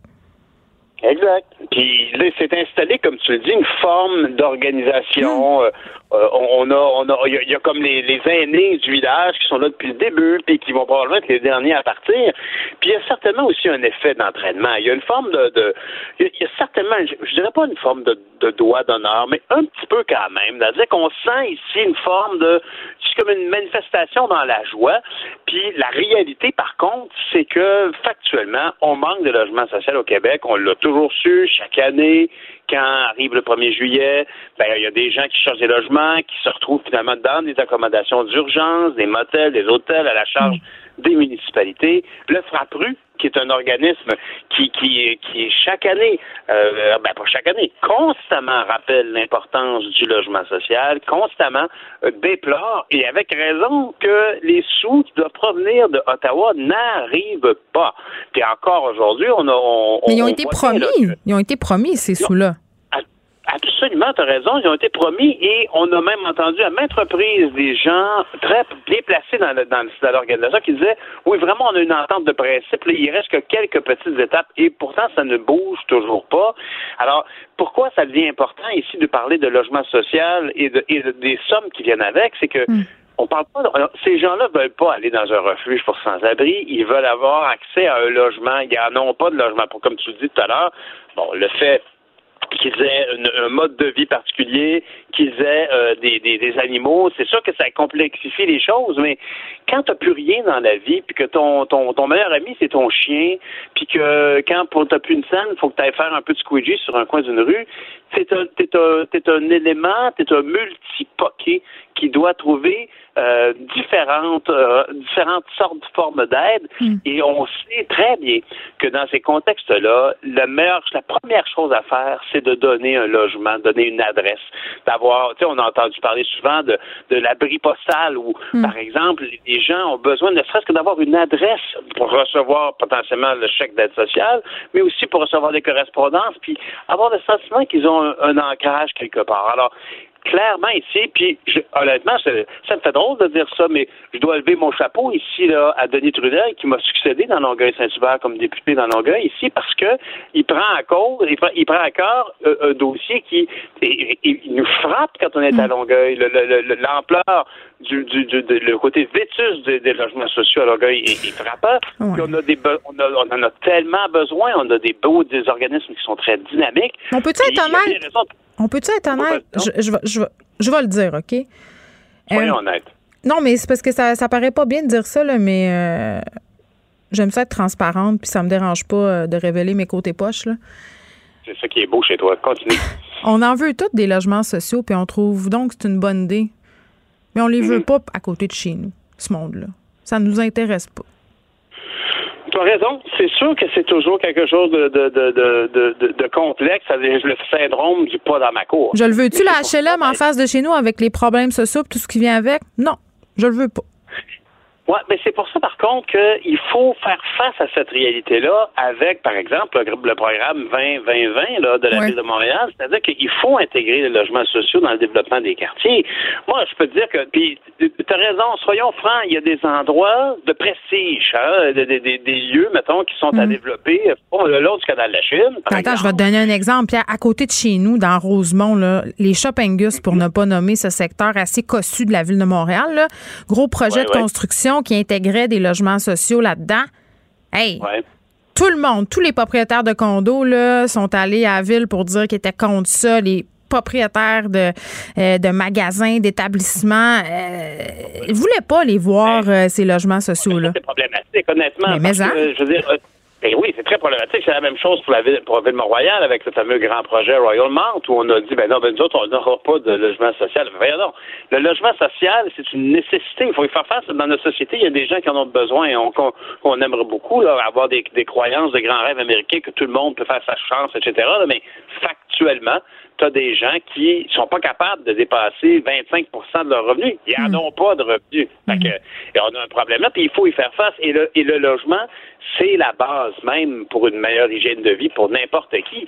Mais la vérité aussi, c'est que quand tu as des sites qui sont, mettons, pour moi en tout cas, le site des usines Angus, c'est pas un site de prestige un site, par exemple, le long du canal de la Chine, oui. ça, c'est un site de prestige. Parce que, bon, il y a un attrait particulier. Le sommet d'une montagne, mettons, bâtir au sommet de Westmount, on pourrait dire ça, c'est un site de prestige. Là, effectivement, il y a, un prestige au terrain, à l'emplacement même du terrain. Hmm. Mais quand tu es dans un quadrilatère qui est revalorisé, parce que, par exemple, il y avait une ancienne usine, on l'a, rasé, c'est la même chose à Longueuil, il y a ce qu'on appelle le, pôle rodatérien. Donc, c'est un axe. C'est des maisons de ville à 700-800 000. Euh, c'est pas tellement du monde intéressé à voir arriver des gens sur l'aide sociale qui sont dans des HLM avec tout ce qui vient avec. Puis là, je dis pas que je pense ça, je te dis que c'est ce qu'on dit. C'est-à-dire que le pôle rodatérien, il n'est pas bâti encore. Ça, ça, ça, c'est les anciennes usines de, de Pratt et Whitney qui sont démolies. Alors là, on a des terrains là. Alors, comment est-ce qu'en termes d'architecture, on peut s'organiser pour faire cohabiter des gens qui ont besoin de logements sociaux, des gens qui ont besoin de logements abordables, des premiers condos et des gens fortunés. Ben, bienvenue sur Terre, c'est ça la réalité. C'est ce que nous devons faire, c'est ce qu'on fait d'ailleurs concrètement. Et quand on entend, mettons, des, des gens des, circonscriptions comme, je sais pas moi, West, Westmount, Saint-Henri, euh, c'est le fun de voir que dans la même circonscription, tu as les plus riches et les plus pauvres. Mais attends, est-ce qu'on parle bien de ces gens qui mettent euh, une clôture entre le, avec le quartier à côté puis qui affirment à l'Halloween pour pas que les petits pauvres viennent leur demander des bonbons? On parle de ces gens-là, je pense. Ben, là, là, ici, maintenant, ça, c'est Ville-Mont-Royal et par extension. T'as raison, c'est, ça, ça, demeure, mais ça, ça a toujours existé, puis il faut trouver des façons de, justement, plus modernes de faire face à ça. Alors, c'est pour ça que, quand on entend les gens du blog dire, hey, là, là, ça va faire, il y a 1,7 million qui traînent euh, à, à, Ottawa, on veut cet argent-là, on a besoin, effectivement. Puis quand le frappeux dit, ça n'a aucun sens de penser qu'on a des immeubles, des immeubles des HLM, des mhm. habitations à loyer modique, qui sont, qui ont besoin de réparation. Il y en a 300. T'imagines-tu? Puis on, on, met pas les sous pour les réparer parce que tout le monde se lance la balle de la responsabilité. Évidemment, puis ça, je, je suis bien conscient. Les villes, là, ah, même si on avait cette conversation-là il y a un an, avant la COVID, mm. les villes n'ont pas les budgets pour faire du travail social. Non, puis ce sont des citoyens de seconde zone pour les villes. On va être honnête, là. Ben, ben, ben oui. Ben en, fait, en fait, je te dirais qu'à la base, n'importe quel locataire est un citoyen de. de en c'est pas un citoyen de première zone parce qu'il ne rapporte pas directement. C'est le propriétaire de l'immeuble qui paye ses taxes. Puis les villes vivent, malheureusement, là, ils, n'ont pas d'autre levier financier que la taxe foncière sur les terrains et les immeubles. Alors, inévitablement, c'est, les, les, les, les, villes ne peuvent pas avoir. Il faut, faut s'assurer que les villes relaient leurs besoins qui sont de, de, de, qui devraient être payés par le, par le provincial ou le fédéral. Et c'est ça qui se passe actuellement. Quand on a, par exemple, une, une revendication pour un terrain, pour une coopérative ou quelque chose du genre, euh, des gens qui, au-delà du financement qui manque au niveau du logement abordable et du logement social, veulent avoir une alternative de, pour de, vivre ensemble, même s'ils n'ont pas mm. les moyens d'avoir un condo, ben, la ville va faire, ben, excuse, ce terrain-là, non, je ne peux pas vous le laisser à, rabais. Les villes sont, un, sont prisonnières de la situation. Ben, je comprends. Là, on parle évidemment de ce campement-là euh, de fortune, euh, coin Notre-Dame, dans le quartier Hochelaga, parce qu'on est à 24 heures de la date butoir imposée par la Ville de Montréal puis le ministère des Transports pour le démantèlement de ce camping-là. Euh, puis je salue au passage le monsieur qui a un camper qui a décidé de faire des hot dogs pour tout le monde. je trouve ça quand même assez incroyable. Mais Pierre. Ben oui, puis ben oui, puis je pense que c'est important de dire aussi qu'ils ont géré leurs affaires pour que les gens qui consomment des drogues le fassent dans leur tente, puis les pas d'allure ont été mis à porte du village. Bon, ça, c'est réglé. Sauf qu'il y a quelque chose qui va arriver, Pierre, qui s'appelle l'hiver. ça s'en vient, là. Plus vite qu'on ah, ben pense. Ces gens-là, euh, ils vont se retrouver encore dans une situation de précarité et c'est ça qu'on veut pas qu'il arrive. Ben, c'est ça. C'est pour ça que, ultimement, je veux dire, bon, d'ouvrir 70 lits dans une aréna à côté ou les envoyer au Royal Vic, tout ça, c'est sûr que, comme tu dis, en hiver, ces gens-là n'auront pas d'autre choix. Parce que là, c'est cute, le, le camping, là, mais à moins 40, c'est ben moins. Ils n'ont pas d'argent pour s'acheter des Patagonias, ce monde-là. c'est tout à fait vrai. Alors, mais, mais par contre, on sent bien qu'actuellement, tant que ça va durer, tant que le beau temps sera là, ils préfèrent rester là. On les comprend. C'est même sain de voir qu'ils ont envie de se prendre en charge à ce niveau-là. Mais la vérité, c'est qu'ils devraient avoir accès à des logements. Je veux dire, euh, si tu regardes le logement social qu'on voit, par exemple, euh, un logement social que, beaucoup de gens voient sans savoir, c'est quand on va au cinéma Quartier Latin, au bout de la rue Émery. Hein, il y a, entre, entre Maisonneuve et Ontario, entre vaguement, là, tu sais, Hôtel de Ville ou euh, je sais pas trop quoi, le deux, trois rues à l'est de Saint-Laurent, puis une rue à l'ouest de Saint-Denis. Mais ça, c'est un excellent exemple de logement social qui a été bâti, qui est entretenu, puis qui a une belle vie de communauté là-dedans. Alors, le logement social, c'est nécessaire. On a besoin surtout que les politiciens s'enlèvent les... Et les fonctionnaires provinciaux fédéraux s'enlèvent les doigts du nez et surtout déploient une aide d'urgence pour rencontrer cette demande de base du fratrie qui écoutez, on a 160 ménages qui se sont retrouvés 2 juillet, pas de logement on peut-tu au moins réparer 300 logements qui sont là, qui sont vides? ils se tentent, sur le bord d'un boulevard. Là. Je veux dire, on n'est pas euh, au Burkina Faso ni au Brésil, dans les favelas. On est à Montréal, euh, en Amérique du Nord, un pays où supposément euh, règne la prospérité. Bon. mais c'est pas d'hier. je, veux dire, moi, je me souviens, là, j'allais, j'allais, quand je prenais le train pour aller à Ottawa, euh, on partait de la gare centrale, là, puis je me souviens très bien, le long de la voie ferrée qui arrivait du côté de la rue Bridge, qui va mener éventuellement au pont Victoria, là, il y en avait des tentes. Il y a déjà, hmm. il y aura toujours des gens, des gens, des, des, des, des gens qui ont, qui sont difficiles à encadrer, puis qui préfèrent ça un, refuge officiel, comment tu Mais là, quand on a un gros volume comme celui-là, parce que tout d'un coup, il y a un effet d'entraînement, il y a un terrain où c'est faisable, on a tous fait un clin d'œil, pour se bon, ben, s'organise un peu. Un moment donné, quand, la mairesse Plante a dit la fin de la, récréation, on n'a même pas eu cette arrogance. Elle a juste dit cette situation-là va devoir s'arrêter au mois de, à la fin du mois d'août. On est là. Bonne chance. Bonne chance parce que puis elle a bien dit qu'elle n'allait pas y aller avec euh, tu sais euh, elle n'allait pas y aller avec arrogance, mais où est-ce qu'ils vont aller? Ben, il va falloir trouver une solution. Euh, winter is coming, comme on dit. Pierre, on t'écoute demain. Merci. À demain, Geneviève. À demain. Le, le, commentaire de Varda Etienne. Une vision pas comme les autres. Varda, bonjour. Bonjour Geneviève. Écoute, c'est triste aujourd'hui. On est en deuil? Oui, vraiment. Et le deuil, euh, le deuil a commencé euh, le week-end dernier, hein, suite à l'annonce du décès du très, très, très talentueux euh, acteur Chadwick Boseman, 43 ans, un acteur afro-américain qui, bon, s'est fait connaître au fil des années parce qu'il a quand même tenu des rôles importants, comme je ne sais pas si tu as vu le film 42 où il tenait le rôle de Jackie Robinson. Moi, celui qui m'a beaucoup, beaucoup plu, c'est lorsqu'il a interprété le rôle de James Brown dans le film Get On Up, que j'ai d'ailleurs regarder à nouveau ce week-end. Et Chadwick Boseman a succombé au cancer à l'âge de 43 ans, cancer du côlon. Ce qui, euh, ce qui m'a, ce qui m'a touché et qui m'a surtout très étonné, c'est que personne du grand public n'était n'était euh, au courant de ça. Chadwick Boseman a gardé son état de santé privé qui est tout à son honneur d'ailleurs parce que la majorité des stars internationales, tu sais, dès qu'ils ont quelque chose, il y a une grossesse, il y a une fausse couche, mm. leur date d'ovulation, écoute, tout ça est publié sur les réseaux sociaux.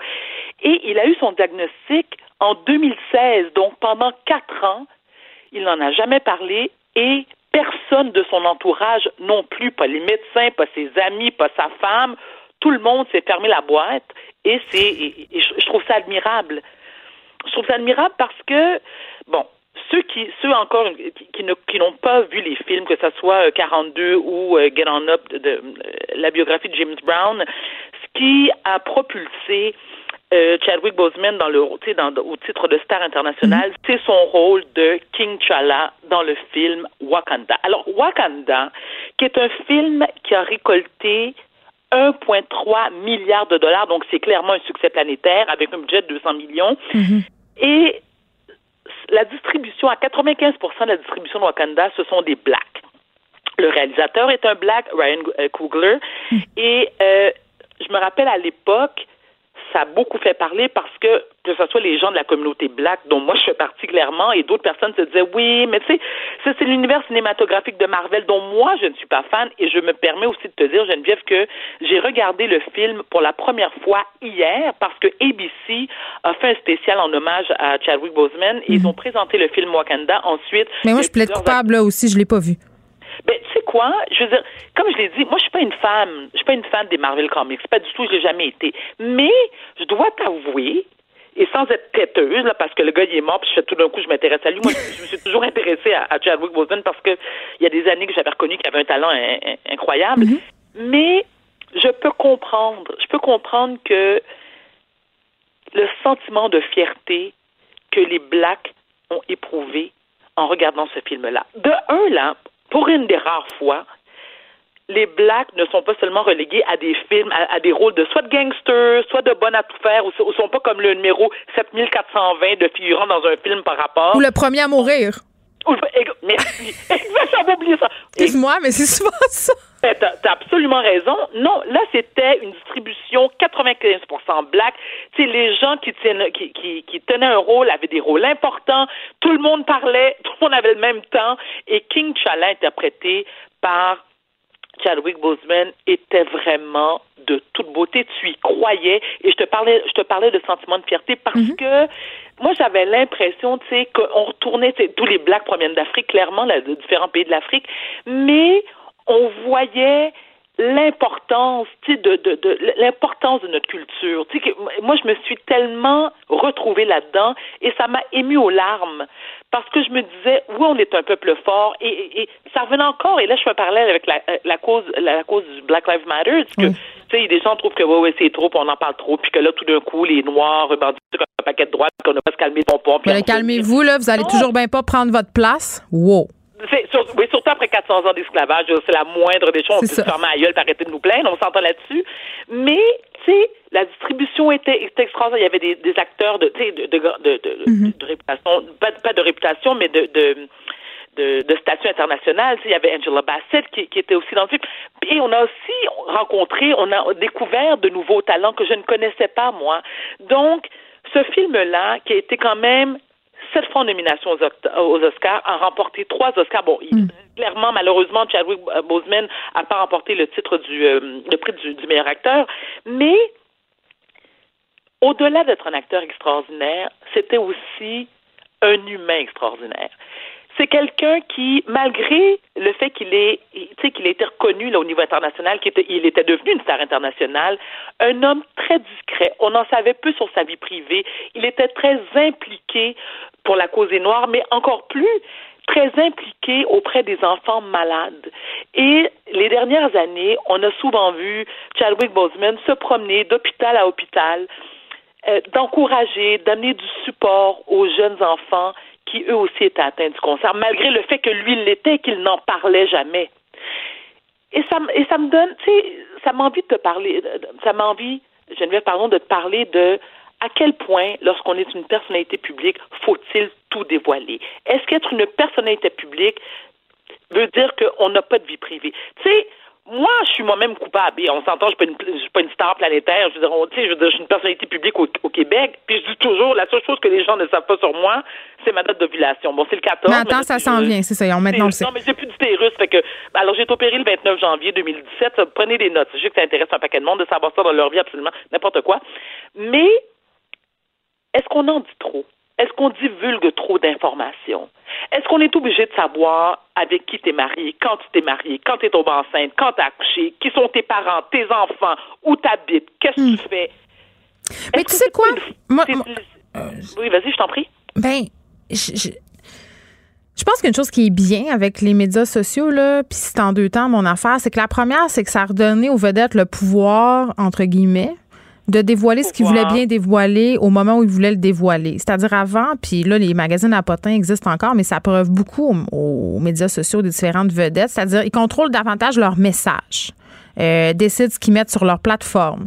Tu sais, cette relation de proximité-là, puis le choix de, de ce que tu dévoiles, je pense que ça peut être intéressant. Mais. Euh, dans quelle mesure, permets-moi de t'interrompre, intéressant dans quelle mesure? Est-ce que. puis je, te le dis, là, moi, je suis, je suis, je suis complètement coupable. Je veux dire, moi, je, j'adhère à ça, puis mm. écoute, je me peux plus te parler de moi. Puis écoute, il y, a une forme de, je te dirais, une forme de.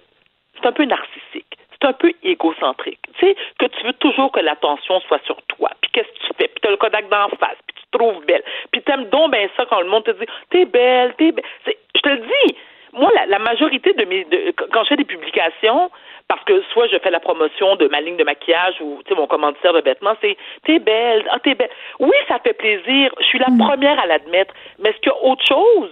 Donc là, je te parle de mes enfants. je mets des photos des enfants. Puis là, tout le monde sait que j'habite à Brossard.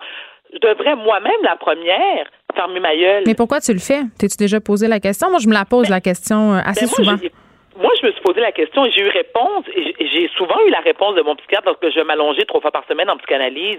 Je pense que j'ai un besoin sempiternel d'attention. Mm-hmm. Je pense que j'aime ça faire parler de moi. Je, pense que, puis, je pense, je sais, j'admets très humblement. Écoute, je me sens comme au confessionnal que c'est un. J'ai manqué d'attention ou d'amour quelque part quand j'étais jeune. Il y a beaucoup de vedettes euh, qui, qui disent la même chose, mais je vais te poser une question. Est-ce que c'est mal d'avoir besoin d'attention? Non, c'est non, c'est je crois pas que c'est mal d'avoir besoin d'attention. À mon humble avis, ce qui est mal, c'est de trop en vouloir d'attention. Parce que, tu sais, la Terre ne tourne pas seulement autour des gens qui sont des personnalités publiques d'envie.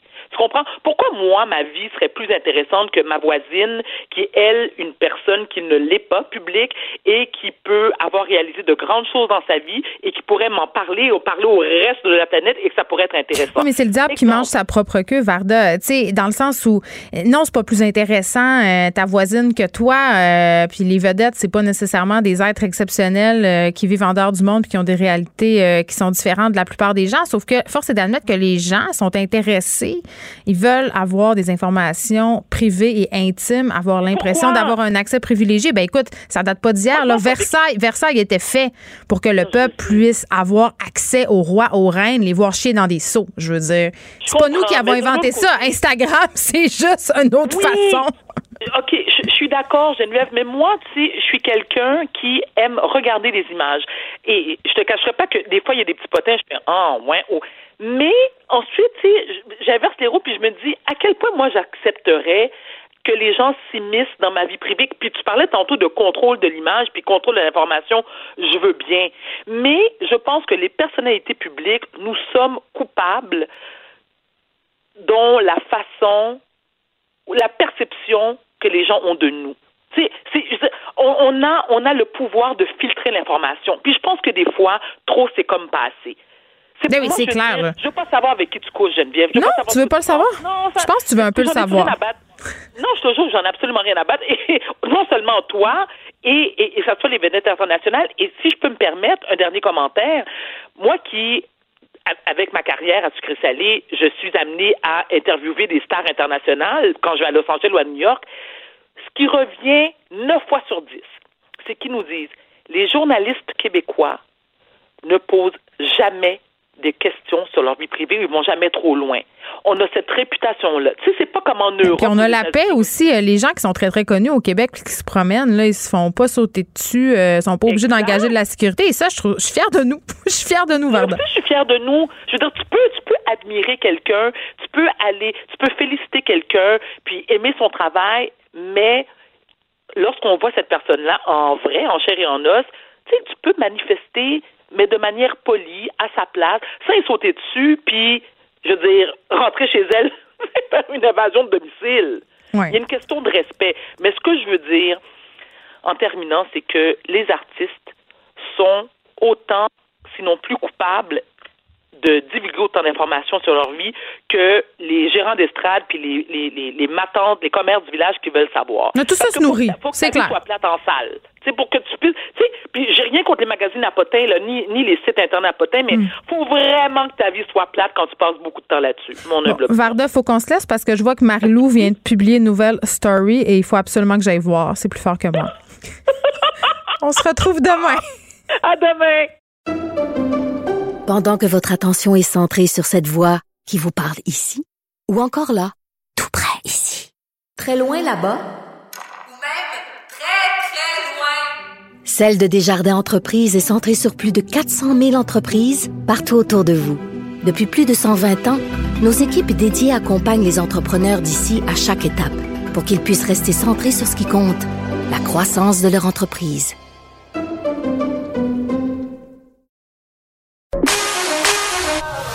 Pour elle, une question sans réponse n'est pas une réponse. Geneviève Peterson. Cube Radio.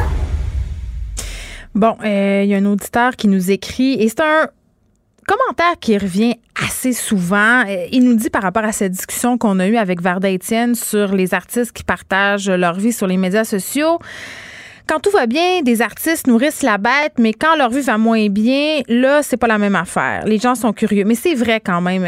On est victime parfois, puis quand je dis on, je parle pas de moi, là, je parle des gens en général. Quand on, quand on partage des événements heureux, notre vie, ça nous dérange pas parce qu'on a bien des commentaires positifs. Justement, on a des likes, on a des t'es belles, on est, ah, c'est beau de vous voir, mais quand on se sépare, quand on est malade, quand ça va mal, là, tout à coup, voudrait pas avoir euh, le pendant, euh, justement, plus négatif c'est un diable qui mord sa propre queue. Moi, c'est ce que j'en retiens. C'est une véritable boîte de Pandore. Et honnêtement, on n'est plus trop capable de refermer le couvercle, même si des fois, on en aurait bien envie. On parle de chiens, euh, de hausse de cas de morsure de chiens. On n'a pas de chiffres très, très précis, mais des vétérinaires et des experts du monde canin ont fait une sortie pour dire qu'il y avait nettement une hausse euh, et la pandémie, évidemment, n'est pas étrangère à cela. On en parle avec le docteur Lucie Hainaut, vétérinaire du réseau Passionimo. Docteur Hainaut, bonjour. Bonjour, Madame Peterson. Est-ce que ça vous surprend, docteur Hainaut, qu'on ait euh, tout à coup, après quelques mois de confinement, une hausse de morsure des de chiens? Plus ou moins. D'un côté, on n'a pas été informé, puis habituellement, on reçoit ce genre de communiqué-là de l'Ordre des médecins vétérinaires ou de l'association. On a euh, comme une vigie qui est faite pour nous. Moi, j'ai pas vu euh, qu'on a été informé de ça. D'un autre côté, j'ai jamais vu autant de nouveaux animaux dans les familles hmm. que depuis le début de la pandémie. Donc, on se trouve à avoir euh, des nouveaux propriétaires pour qui c'est le premier animal de compagnie. Hmm. On s'est aussi trouvé à avoir plus d'animaux dans les rues. En hein, souvenez-vous, au début du confinement, j'ai jamais vu marcher autant de chiens en face de chez moi. On dirait que tout le monde profitait euh, de l'arrêt pour aller promener son animal dehors. Donc, plus de chiens dehors, plus d'exposition, plus de nouveaux animaux dans les familles, euh, ben, plus de chances aussi d'être mordus. Parce que les dernières statistiques que moi j'avais lues, c'était avant la pandémie, c'était que dans les cas de morsure, dans 38% des cas, c'était le chien familial qui mordait. Et la grande majorité des morsures étaient sur les jeunes enfants qui sont moins capables de détecter les signes de stress du chien. Ou quand le chien dit là, je suis tanné, les jeunes enfants le voient moins.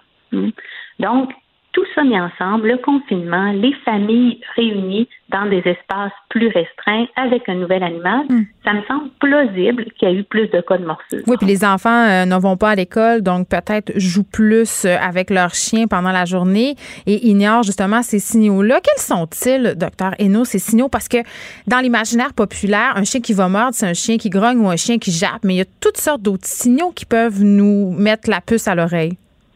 Oui, et qui arrive bien avant. Il y a aussi tout le changement de routine hein, dont vous parlez. Les chiens sont habitués d'avoir un break pendant que la famille n'est pas là, que les enfants sont à l'école ou à la garderie, que les parents sont absents. Hmm. Les chiens se reposent. Hein. Donc, un chien. Ils prennent un break de nous? Ben, ils prennent un break, ben oui, ils dorment toute la journée, ça fait partie de leur routine. Moi, je le vois, hein, le week-end, mes animaux s'endorment bien plus tôt que euh, la semaine parce qu'ils n'ont pas eu justement la grosse sieste de l'après-midi. Donc, on voit ça. Donc, des animaux comme nous, plus fatigués, peuvent être plus impatients. Et pour revenir à votre question, les signes sont nombreux. Par exemple, un animal va tenter de s'en aller la plupart du temps. Donc, devant quelque chose qu'il ne veut pas vivre, éviter. C'est le premier réflexe. Je ne veux pas vivre ça, je veux m'en aller. Hein? Mais encore faut-il qu'il ait l'occasion de s'en aller. Donc, c'est la première chose. Après ça, on va avoir des signes plus subtils, mais une hypervigilance. On va le voir, les yeux, la tête qui baisse, ils veulent pas regarder, dans le fond, la menace, ce qu'ils perçoivent comme une menace ou comme un stress. Ils vont se lécher les babines. On peut aussi avoir juste un animal qui alerte, c'est la respiration rapide, la bouche ouverte, alors qu'il n'y a pas chaud, là. C'est juste du stress. Un animal qui baille alors que c'est pas euh, pour le dodo, là. Il baille alors que c'est pas approprié. Des fois, on va le voir en consultation, ça. Beaucoup, beaucoup le léchage des babines, là, ça, c'est, c'est une fois que vous allez être informé de ça, vous allez toujours le voir en signe de Ce sont les signaux d'apaisement. D'apaisement. Ils disent là, j'aime pas ce que je vis présentement. Hmm. Et c'est à l'humain qui est responsable de cet animal-là d'être attentif et de soustraire l'animal au stress pour pouvoir lui faire vivre cette situation-là plus positivement. Non? Parce que si on oblige le chien à vivre le stress, moi, je compare tout le temps ça, par exemple, à quelqu'un qui aurait peur des araignées. Est-ce qu'on va l'aider plus à vivre sa peur des araignées en le pitchant dans une salle pleine, pleine d'araignées ou plutôt en y allant plus graduellement? OK? Et puis, cette personne-là, si on reprend mon exemple d'araignée, est-ce que cette personne-là, dans sa salle pleine d'araignées, de grosses tarentules, est-ce qu'elle va pouvoir apprendre quelque chose de nouveau ou bien le stress va faire qu'elle n'est pas capable de se concentrer? C'est la même chose pour le chien. En situation de stress, ils ne peuvent pas apprendre quelque chose. Par exemple, un chien qui a peur des autres chiens quand il se promène sur la rue avec lui, hmm. puis chaque fois qu'il voit un autre chien qui devient agressif, il jappe, il met ses oreilles par en arrière, il n'est pas confortable. oui, puis nous, avec notre réaction aussi, euh, parce que moi, je vois souvent des maîtres qui se promènent sur la rue et quand ils rencontrent un, autre chien puis que leur chien est réactif, euh, ils vont avoir tendance à tirer sur la laisse, donner des coups, dire non, donc augmenter le climat de tension au lieu de faire une association positive. Mais c'est très juste parce que si tu as peur des araignées, chaque fois que tu vois une araignée, je te donne une tape en plus. C'est ça que ça aide pas. sur ton cou. Mais là, tu vas encore plus associer l'araignée à la douleur. Alors, le chien peur, puis le propriétaire se met à crier non avec une voix forte, puis tire dessus, puis l'oblige à s'asseoir ou veut le dominer, le chien n'apprend rien. Il apprend juste Oh my God, je vois un autre chien, je suis déjà inconfortable et en plus, mon maître va commencer à me faire mal ou à me faire peur. Ça règle rien. Ben c'est ça, détourner l'attention avec des gâteries, puis tout ça. Puis il y a des, excellents sites de renforcement positif où on peut aller se renseigner sur des méthodes à adopter pour justement détourner l'attention. Mais docteur Eno, maintenant qu'on a dit ça, maintenant qu'on sait euh, que la pandémie crée, si on veut, une situation où euh, les, justement les, les comportements peuvent être exacerbés, est-ce qu'il y a des races de chiens qui mordent plus que d'autres? Oui. En fait, il n'y a aucune étude qui dit ça. OK? Moi, de mon expérience personnelle en clinique vétérinaire, les chiens qui ont le plus tendance à nous mordre, c'est les petits chiens euh, de bras. Les petits chiens qui vivent dans les bras du propriétaire et qui sont qui connaissent rien d'autre finalement que leur espace sacoche. OK? C'est eux qui, chaque fois qu'ils vivent une nouvelle situation, interprètent cette situation-là plus comme un stress que les autres chiens. Ça, c'est mon expérience personnelle. Mais j'ai jamais vu euh, d'études fiables qui disent cet animal-là ou cette race-là a une plus grande tendance à mordre. Souvent, les labradors, les golden peuvent être plus représentés dans plein, plein d'études, mais pas tant parce qu'ils vont plus faire quelque chose qu'un autre. C'est juste que c'est un des chiens les plus populaires Moi, statistiquement, il y en a plus. Donc, euh, théoriquement, ça se reflète. Mais il y a des chiens dont la morsure est, plus grave que d'autres. Par exemple, si je me fais mordre par euh, un Yorkshire versus... Euh, je sais pas moi, un mastif tibétain, ce sera pas la même chose. C'est pour ça que les nouvelles lois concernaient tous les chiens de plus de 20 kg. Hein? Le, le, harnais, le port de la muselière, ce genre de choses-là, parce que c'est sûr qu'un plus gros chien, s'il mord, le dommage est plus gros. mais dans nos maisons, docteur Renault, il ne le porte pas, le harnais, nos chiens. C'est ça aussi le problème. Ben exactement. Et puis encore, faut-il que justement, dans les endroits publics, les chiens soient gardés en laisse. sais, c'est juste ça. Si chaque propriétaire gardait son chien en laisse et sécurisait la cour dans laquelle le hmm. chien vit, on parlerait déjà beaucoup moins de ces cas de morsure-là qui, au bout de la ligne, nuisent à tous les chiens, à tous les amis des animaux. Hein, parce que chaque fois qu'on a affaire à un cas de morsure, dans le fond, c'est la réputation de tous les chiens qui en souffrent. Il faudrait réellement sensibiliser tout le monde à un chien dans un lieu public, c'est en laisse. Hmm. Voilà, c'est comme ça. Mais, ouais. allez-y. Ben, je disais une cour, c'est fermé. Le, chien ne peut pas sortir de la cour si on décide de le laisser libre dans sa cour. C'est important, ça. Tantôt, je discutais à l'émission de Benoît Dutrisac de cette question-là, de l'augmentation euh, du nombre de morsures. Puis je disais, moi, j'irais jusqu'à imposer un permis pour certains types de chiens, ou du moins l'obligation de suivre un cours de dressage pour tous les propriétaires de chiens. Est-ce que ça va trop loin? Est-ce que la possession d'un chien est assez bien encadrée au Québec? On peut aller plus loin. Plus les gens vont comprendre le langage canin, plus les chiens et les humains vont vivre en harmonie. Hein, il y a plus que ça. Il y a aussi il y a des chiens qui sont souffrants, par exemple, et les propriétaires ne le savent pas. Un chien qui a une otite, par exemple, et que quelqu'un s'approche pour lui toucher la tête, hmm. pourrait mordre. Pas parce que c'est un mauvais chien, parce qu'il ne s'endure pas. Il est en douleur. Mais c'est lui qui va payer le prix s'il mord quelqu'un, alors que tout ce qu'il exprime, c'est une douleur. Hmm? Donc, il y a aussi de ce genre de morsure-là qui arrive parce que les animaux sont en douleur. Il faut faire attention à ça. Il y a des vieux chiens qui vont mordre parce qu'ils souffrent d'arthrose. Ils aiment leurs enfants avec qui ils vivent. Mais si l'enfant saute dessus, ça fait trop mal. Comme nous, si on avait, par exemple, un membre qui nous fait super mal puis que quelqu'un pouf, nous saute dessus, on pourrait vouloir repousser plus violemment que ce qu'on mm. aurait fait dans une autre circonstance. Que oui, des cours, une compréhension du langage canin et aussi des animaux qu'on doivent être examinés par les vétérinaires. Je pense que si on avait toute cette conjoncture-là, on aurait moins d'histoires tristes. Puis au bout de la ligne, les chiens, à mon avis, apportent beaucoup plus de bonheur dans la société. Donc, on peut encadrer ça pour que les humains et les chiens vivent en harmonie. En terminant, docteur Hainaut, on a beaucoup euh, dans notre idée qu'un chien qui mord, là, on lit ça souvent dans les commentaires sur les médias sociaux, sous les articles où les médias relatent des nouvelles de chiens qui ont attaqué soit leur maître ou des étrangers. Là. Euh, des gens qui pensent qu'un chien qui mord va automatiquement le refaire. Tu sais, qu'un coup qui a goûté au sang, il n'y a plus rien à faire.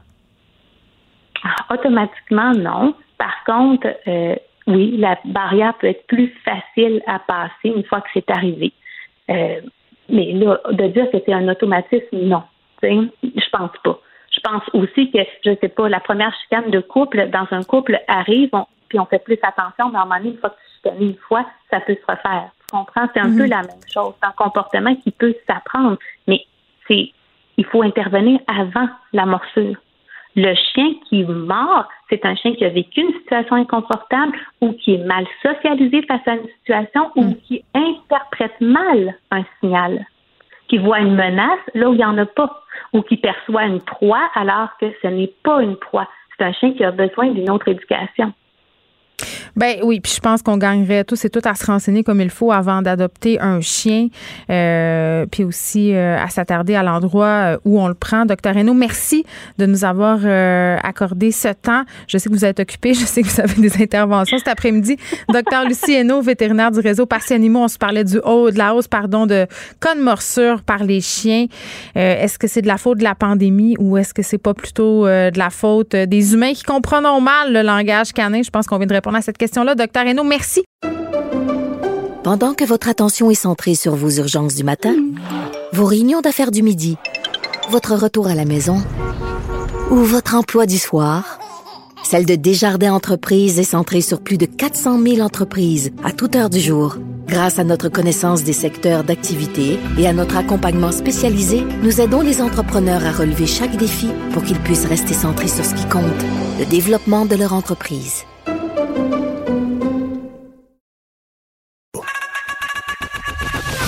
Geneviève Peterson. Une animatrice pas comme les autres. Cube Radio. Le, le, commentaire de François Lambert, un dragon pas comme les autres. Tu sais, quand on parle euh, de se réinventer là, et d'avoir, euh, je pense que c'était le mot le plus galvaudé hein, qu'on a utilisé euh, quand on faisait des points de presse à 13 h au printemps, le milieu artistique allait devoir se réinventer. Pendant que je vous parle, on a des télés en studio sur LCN. On nous présente la nouvelle mouture des MTV Video Music Awards et on voit des performances médicales, médicales, pardon, beau lapsus, des performances musicales où les danseurs et les danseuses portent des masques, mais vraiment des masques incroyables qui font partie du costume. Donc, l'industrie artistique qui déploie des trésors euh, d'inventivité pour se réinventer, nous donner droit à un spectacle. Ça fait quand même drôle de voir tout ça. On dirait qu'on vit dans une dystopie. François Lambert est là. Salut François.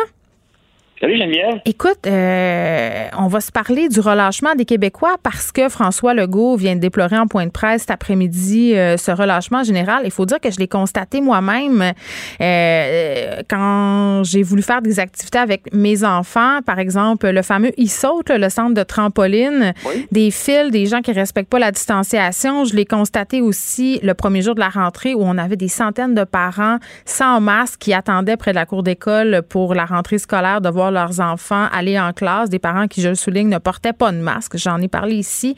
Quelqu'un ici à la station me dit Écoute, Geneviève, je suis au TAS en fin de semaine avec mes enfants, ça n'avait aucun sens. Il n'y avait rien qui était respecté. C'était la folie furieuse. On aurait dit que c'était pas la COVID-19. Il y a un petit problème, là, François. Ben, je vais te donner mon opinion, qui est une opinion. Euh... Bon, François Lambert donne des opinions qui sont pas d'affaires. Hein, C'est vrai? ben oui, j'en ai toutes sortes d'opinions, mais ça, la réalité, c'est qu'on nous a fait peur au début. Et au tout début, il y a eu des personnes âgées, euh, en gros, qui, qui, qui, sont décédées puis qui ont été euh, touchées. Euh, on est allé en confinement. Et là, on se rend compte que, oh, regarde, c'est pas à côté de moi, mon voisin ne l'a pas, moi je ne l'ai mm-hmm. pas. Et on finit par l'oublier, puis on a réglé ce qui causait beaucoup de morts dans les CHSLD, puis on a mis des mesures en place, qui en a moins. Et là, on se rend compte, mais écoute, il n'y a pas de problème. Puis à tous les jours, on nous montre des anti-masques qui font des manifestations. Il ne se passe rien non plus. Et euh, veut, veut pas, on finit par relâcher. C'est la nature humaine, hein? Donc, euh, on le voit que ça nous touche pas. Ça nous touche pas. Puis les anti-masques, qu'ils veuillent ou non, euh, leur message passe pas mal plus. Tu sais, nous autres qui, portent des masques, on ne sort pas dans la rue pour dire on porte un masque, là. mais les anti-masques sont aux nouvelles constamment. Constamment, constamment. Donc, et je pense que ce qui se passe, c'est qu'on l'oublie. Et là, on voit, oups, euh, une danse latine, un karaoké, euh, dans un bar à Gatineau. Et de plus en plus, c'est ça qu'on parle de la deuxième vague. C'est pour ça qu'on en parle de la deuxième vague, c'est parce qu'on l'oublie. Et là, ça revient en force. On, est, on semble s'en aller vers là. Mais c'est la pensée magique. C'est la catastrophe. Ben oui, puis il y a des. Bon, euh, en Allemagne aussi, on est en train de penser à resserrer euh, les normes sociales. Je pense qu'on se rend compte qu'on a peut-être été un petit peu trop lousse. J'ai comme l'impression, François, que ce sera le cas ici aussi. Puis trouve ça important qu'on en parle de ce fameux relâchement-là parce que je pense que toi et moi aussi, on peut plaider coupable, c'est-à-dire qu'à force euh, de voir que ça s'améliore, que la courbe est aplatie, qu'on a de moins en moins de cas, ben tu sors plus, tu reçois des amis, puis bien que tu respectes les règles, sais, à un moment donné, tu te dis, ben écoute, non, je pense que ça, ça va être correct, puis qu'on va s'en sortir, entre guillemets. Mais là, c'est pas ça. Tu, me dis, on voit les manifestations anti-masques, on voit les événements dans danse latine, mais on voit aussi une hausse de cas. C'est de ça dont il était question cet après-midi. Ben oui, ben c'est sûr qu'on va on, va plaider coupable parce qu'on a dit on, on va pas le mettre pour une fois. je vais te raconter une anecdote. À 14 ans, j'ai toujours mis mon casque en moto, sauf une fois à 14 ans, parce que je m'en allais faire une commission. Hmm. Mon casque en moto. Et tout le monde le sait, c'est connu de tout le monde, que tu mets pas ton casque lorsque tu fais une commission ben, j'ai fini à l'hôpital avec des dents cassées puis euh, une commotion cérébrale. Loi de Murphy. Euh, ça n'en prend exactement. Ça n'en prend rien qu'une fois. J'avais jamais eu d'accident. Je ne mets pas rien qu'une fois parce que je m'en ai pas faire le fou. J'ai décidé de faire le fou entre temps. Euh, donc, on, va tomber dans le panneau. Nous autres, aussi, l'autre jour, là, je, suis rentré, je suis allé à Drummondville, je suis rentré dans les dépanneurs, puis j'ai oublié de mettre mon masque. Il me l'a pas dit parce qu'il me connaissait. Il m'a reconnu. Sinon, il m'aurait dit, sors d'ici, là il m'a comme laissé le passe-droit, mais la réalité, c'est que j'avais. Mais la réalité, c'est qu'il n'aurait pas dû. ben, exactement. En rentrant dans l'auto, j'ai dit, coudon, j'ai pas mis mon masque. Et on va tout se faire prendre, et c'est ça la deuxième vague. Le problème, c'est qu'on va avoir cette deuxième vague-là. Mais les entreprises aussi, euh, ils seront pas capables de supporter un deuxième coup. Et c'est là, la deuxième vague, elle va faire mal parce qu'on va, on, va perdre encore quelques privilèges.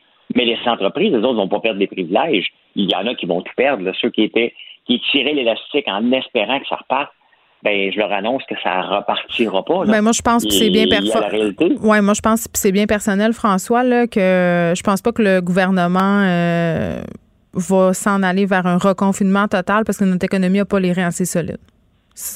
Selon ah moi, ça relève de la science-fiction de penser qu'on va se reconfiner comme l'hiver dernier.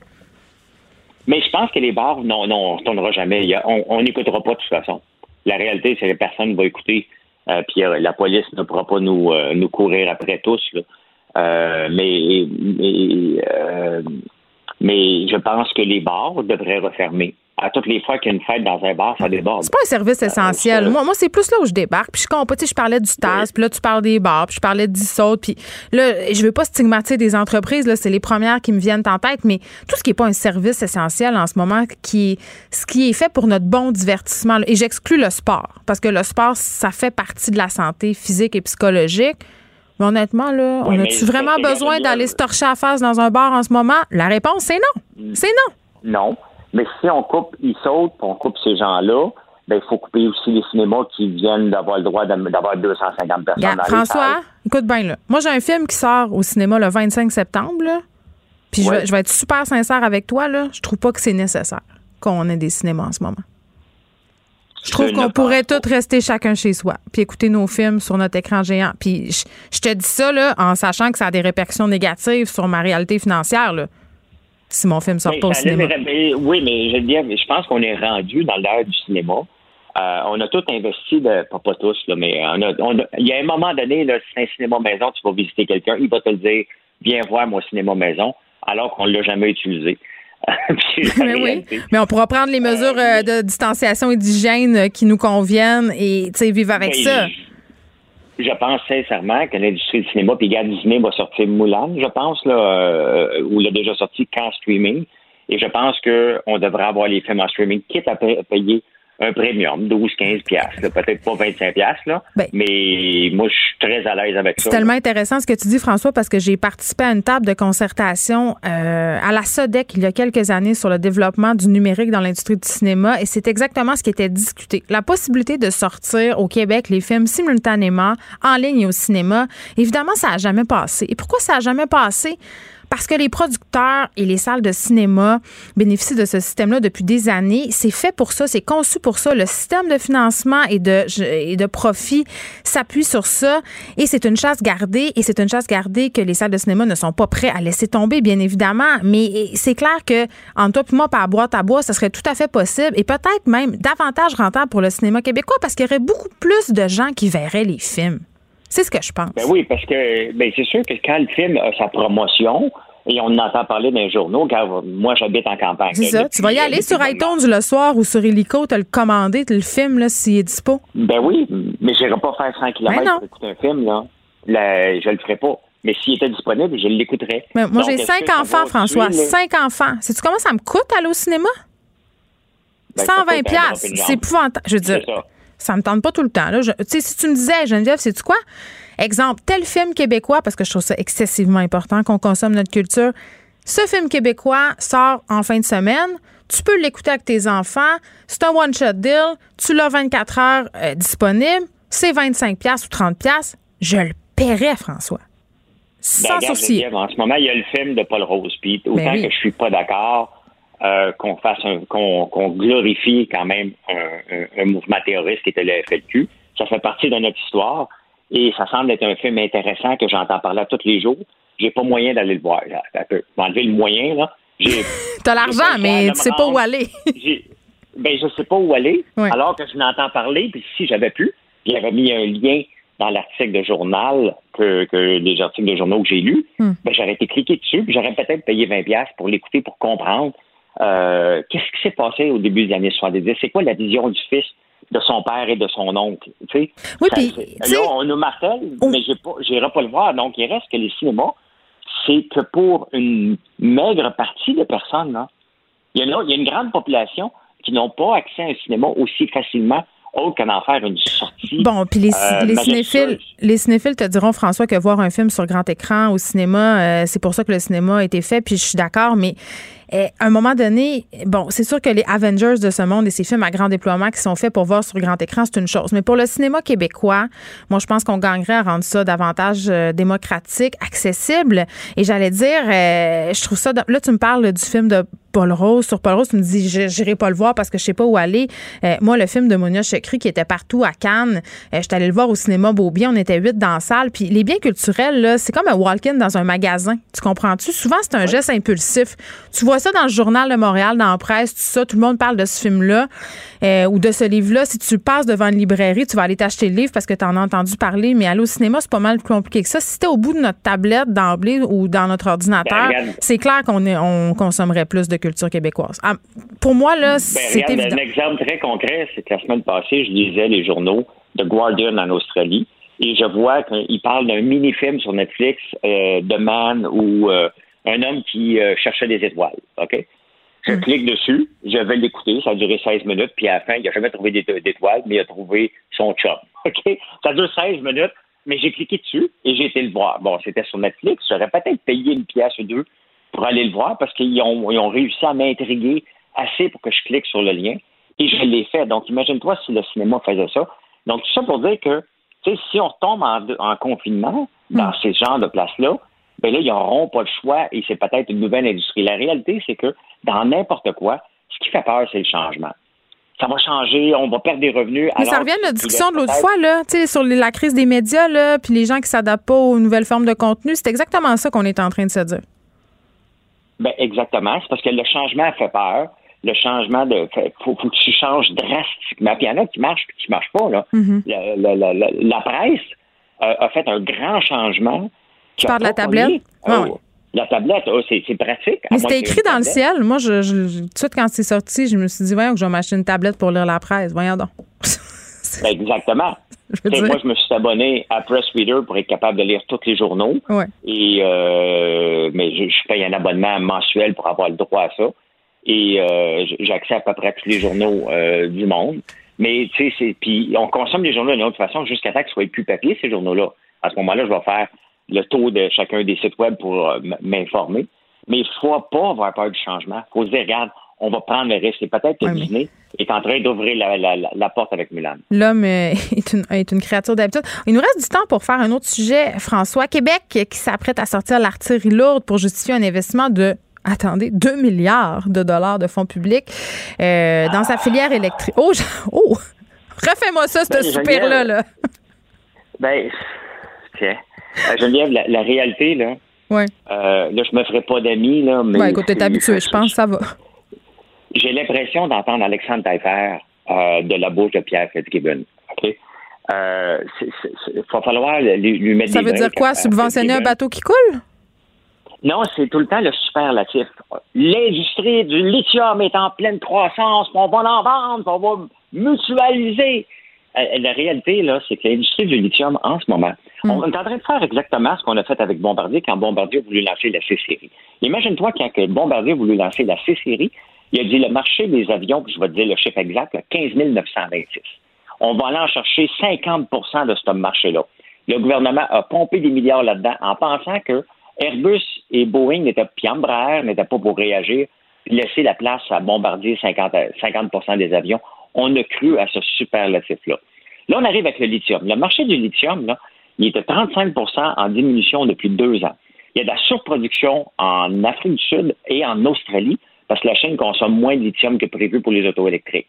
Donc, si on pense là, que l'Afrique du Sud ne réagira pas lorsque le prix du lithium va monter, hmm. que l'Australie et que leurs mines sont prêts, nous, on n'a rien de prêt ici. Et non seulement il n'y a rien de prêt, il n'y a aucun foutu entreprise privée qui va venir exploiter le lithium ici. Et on pense que le gouvernement va réussir, alors qu'ils viennent de perdre beaucoup d'argent avec Nemaska Lithium. Il y a une autre entreprise qui appartient à des Chinois qui ne fonctionne presque pas mais ce qu'on disait, c'est que c'était la structure financière qui ne fonctionnait pas avec le projet euh, Nemaska Lithium. C'est Pierre Fitzgibbon qui, disait ça encore une fois. Mais, mais est-ce qu'on est jovialiste au gouvernement québécois? Est-ce que est-ce que c'est ce que tu es en train de me dire par rapport à l'énergie? Ben, c'est parce qu'on cherche un, Ce qu'on cherche en ce moment, c'est comme euh, Jean Charest a essayé avec le plan Nord, hmm. on veut revitaliser notre Nord, puis notre Nord, c'est les ressources. Donc, hmm. l'or pourrait revenir parce que le prix de l'or est dans des records, il est presque à 3 000 ou s'en va vers 3 000, il est en haut de 2 000. Euh, donc, on cherche vraiment un projet porteur pour dire la future Bay James. Depuis la Bay James, on la recherche, cette Bay James-là. C'est comme un chanteur qui a un One Hit Wonder et toute sa vie essaye de, de retrouver son gros hit. on veut refaire la Bay James. on va chanter Bay James d'un party jusqu'à la fin des temps. un peu sous. Oui, mais la réalité, c'est que le lithium, en ce moment, on est en retard. Ça, c'est il y a 10-15 ans qu'il mm. fallait se positionner sur le lithium. Je dis pas qu'il ne faut pas se positionner. Là. Le lithium est, un métal du futur. C'est là pour rester. Mais est-ce qu'on doit, est-ce que le gouvernement doit aller se mettre le nez là-dedans? La réponse, elle est non. On va perdre notre chemise encore. Il faut se calmer. Il faut regarder l'entreprise privée aller se casser les dents un peu partout dans le monde. En ce moment, le prix du lithium, il est moins 35% puis il n'est pas à la hausse. Il n'est pas à veille d'être à la hausse. Pourquoi? Parce que la Chine n'en produit pas tant que ça des, euh, des batteries lithium. C'est bien beau Tesla, mais même Tesla l'a dit. Notre problème à Tesla, c'est que nos, euh, autos ne sont pas abordables. Hmm. Il faut avoir des autos plus abordables pour la masse. Et tant que la masse. On n'est pas, là encore, même si y a des subventions et tout ça, ça reste excessivement dispendieux. François Lambert, on se reparle demain. Merci. Puis je t'envoie plus des messages bizarres d'aller booster ma batterie en privé. Oui, c'est oui. Non, là, non, mais attends, je veux juste je, pense que je veux juste le dire aux auditeurs. avant de rentrer tantôt en onde, tu m'envoies un message pour me dire On a oublié de charger la batterie du moulin. J'étais comme quoi? Fait que c'est pas moi qui est en charge de charger la batterie du moulin de François Lambert. Juste vous le dire. Et dit de même, ça sonne très bizarre. Merci François. Ça sonne bizarre, mais c'est la réalité. c'est pas moi qui va charger ta batterie. OK, bye. Merci. Pendant que votre attention est centrée sur vos urgences du matin, vos réunions d'affaires du midi, votre retour à la maison ou votre emploi du soir, celle de Desjardins Entreprises est centrée sur plus de 400 000 entreprises à toute heure du jour. Grâce à notre connaissance des secteurs d'activité et à notre accompagnement spécialisé, nous aidons les entrepreneurs à relever chaque défi pour qu'ils puissent rester centrés sur ce qui compte, le développement de leur entreprise.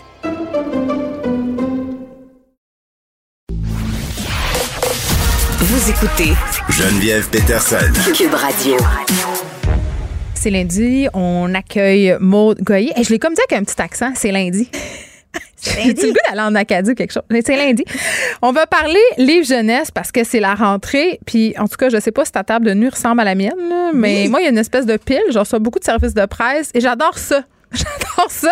Oui. C'est juste que je, je développe aussi un grand sentiment de culpabilité parce que je ne peux pas tout lire. pas mais passer à travers. C'est ça. Mais les livres pour enfants, euh, je dois dire quand même euh, que je suis contente que tu sois là pour me parler de cette section très particulière parce qu'au Québec, on est assez prolifique en termes de littérature pour enfants et on fait des très belles choses. On a des super belles maisons d'édition. Les auteurs sont très prolifiques. euh, Puis edgy un peu aussi. Et C'est edgy. pas consensuel. Moi, ça, Et- j'aime. Et On c'est est de game. ça que je viens de te parler, exactement. C'est que j'ai remarqué quelque chose, Geneviève, en observant tous les livres que je recevais et les dossiers de presse aussi que je reçois. Mm. Je me suis rendu compte qu'il y avait beaucoup de livres qui parlaient de la diversité, de l'unicité, qui célébraient la différence. Opportunisme, peut-être. Mais non, mais j'ai trouvé ça. Non, mais je me dis c'est un mouvement. Oui, non, je bon, c'est correct. On est lundi, c'est correct, t'as le droit, t'as le droit. Moi, je suis là pour te, te- je te comprends. Écoute, il y a des, vraiment des livres intéressants, mais avant de te parler des livres, je veux te raconter quelque chose d'autre. Vas-y, OK? je t'écoute. Alors, il y a une conceptrice de, de dessin animé chez de- qui, qui, avait un, un dessin animé qui s'appelle The, The Old House, là, la maison du hibou, mais la traduction française, finalement, c'est Luce à Orville parce que, à Osville parce que sa, sa- son personnage principal s'appelle Luce. Alors, cette, cette femme-là qui s'appelle euh, Dana Ter- Terrace, OK, c'est une américaine. Elle, elle avait créé un personnage de 14 ans. C'est une jeune fille. Ça se passe dans le, c'est un milieu qui est fantastique, qui combat les démons. Et son personnage est bisexuel. Et donc, elle crée son livre, elle crée son dessin animé et Disney s'intéresse à sa série parce que ça connaît un, un grand succès mais de façon plus locale. Finalement, il y a des pourparlers et Disney décide d'acheter la, sa, sa série. Mais on sent quand même euh, une volonté de Disney de, Non, mais de là, prendre Dis- position non, mais j'ai pas, quelques années. j'ai pas fini. Le Disney, ils ont dit, ils ont dit, ben, c'est intéressant, mais on, on- tu pourrais pas représenter là, le, le côté euh, bisexuel. Ça nous dérange. Il faudrait que tu l'enlèves de ton personnage.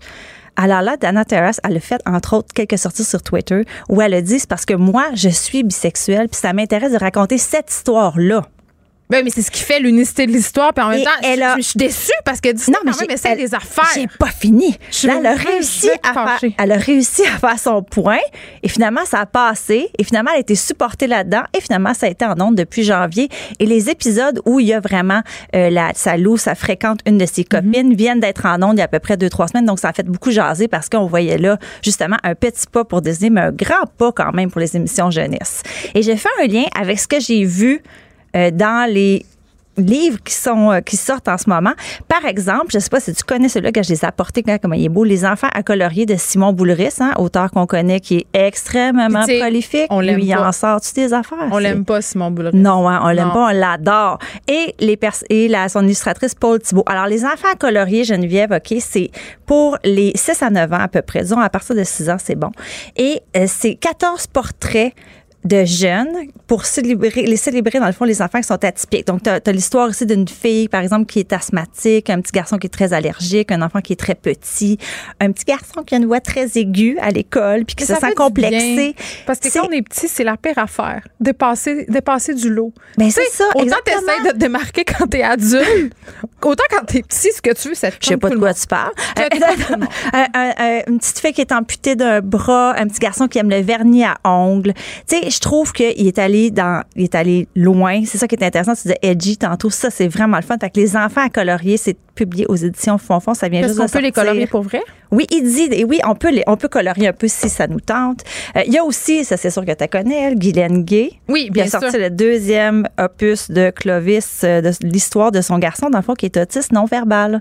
Et c'est comme la première fois aussi au Québec qu'on a un livre, un album. C'est super beau. C'est les dessins sont par Orbi. C'est publié à la bagnole. Euh, la première fois qu'on a un petit garçon autiste non-verbal qui qui vit toutes sortes d'aventures. Dans ce cas-ci, c'est Clovis a peur des nuages. Moi, j'ai trouvé ça écœurant. Et celui-là, il faut absolument que je t'en parle parce que c'est Juliane est une sirène, publié à l'École des loisirs euh, Pastel. L'autrice, c'est Jessica Love.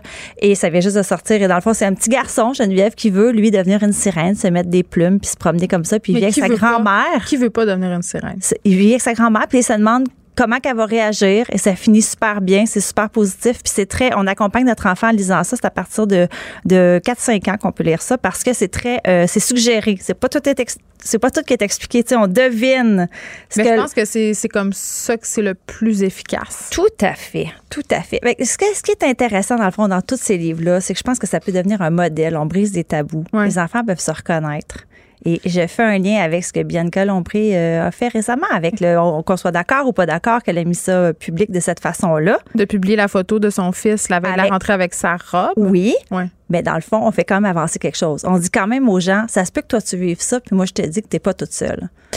Oui, puis j'allais dire, euh, puis pour tomber dans l'anecdote très personnelle, moi, il y a un enfant en transe dans la classe d'une de mes filles. Oui. Et ça fait déjà quelques années que ma fille côtoie cette personne-là.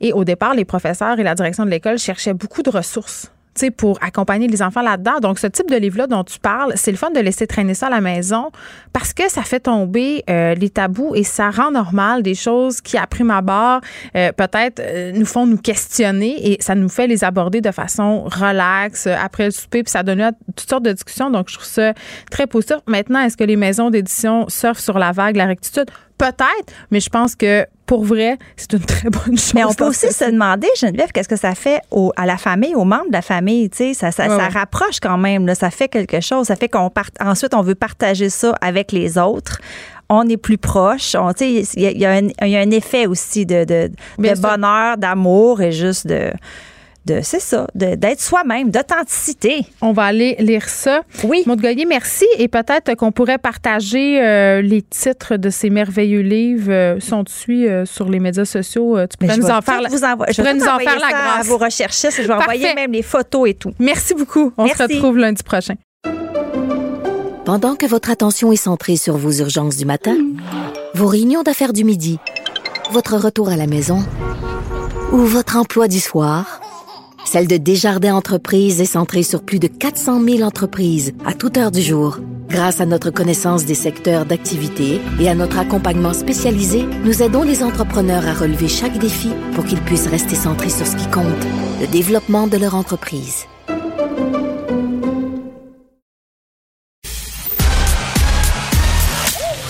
Geneviève Peterson.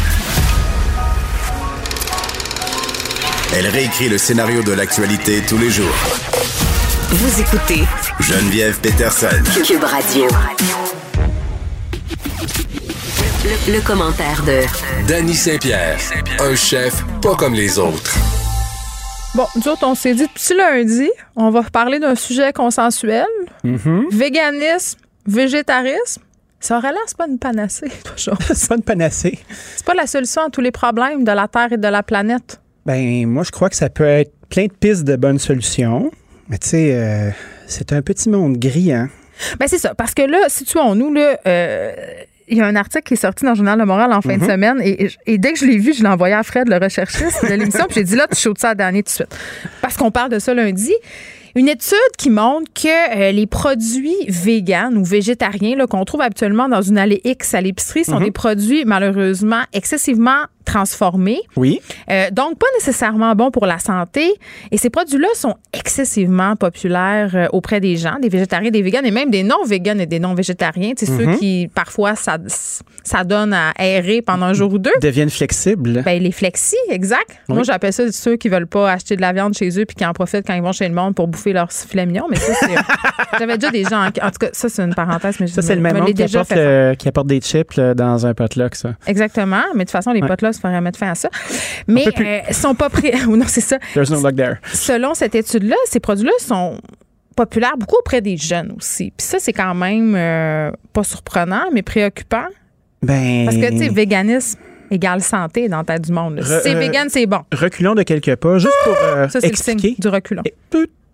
expliquer, euh, végétarisme ne mange pas d'animaux mais peut manger des produits à base de produits laitiers comme du fromage, du lait, du beurre, des œufs. Puis est-ce que le bacon, c'est un fruit? Le bacon, oui, ça vient de l'arbre à argent. Oui, c'est un très bon fruit. Fait que je vais en manger encore. Et puis, après ça, le véganisme, qui n'est pas la même chose que le végétalisme. Le, véganisme, c'est retirer entièrement tous les éléments fait à base d'animaux de ta Mm. vie. Fait que plus de cuir, plus de cuir, plus de cuir, Mais ça, euh, plus de miel, euh, plus de ci, plus de ça. Puis euh, c'est ça. Ben, c'est Hein? dole. Ben, c'est dole certain. Euh, Il y a des gens qui choisissent ça en se disant que c'est bon pour l'environnement. Là, cette étude, ce bon article nous a dit qu'il y a des aliments hyper transformés euh, qui ne seraient pas la solution. Parce que quand on, quand on regarde des études comme euh, le bon docteur Junot qui nous dit, bon, mais si on pratique un mode de vie strict et végan pendant un bon bout de temps, on peut avoir un effet réversible sur notre santé coronarienne. Donc, T'es toute bouché euh, des artères, tu boites, ton cœur, ton petit cœur bat vite, vite, vite. Euh, ton intérieur bien, est là. vieux, t'as mangé du steak d'arena une coupe de fois trop, a.k.a. des hot dogs. Ça va pas bien. Puis là, tu deviens vegan, là, tout s'arrange. Tout combien de temps?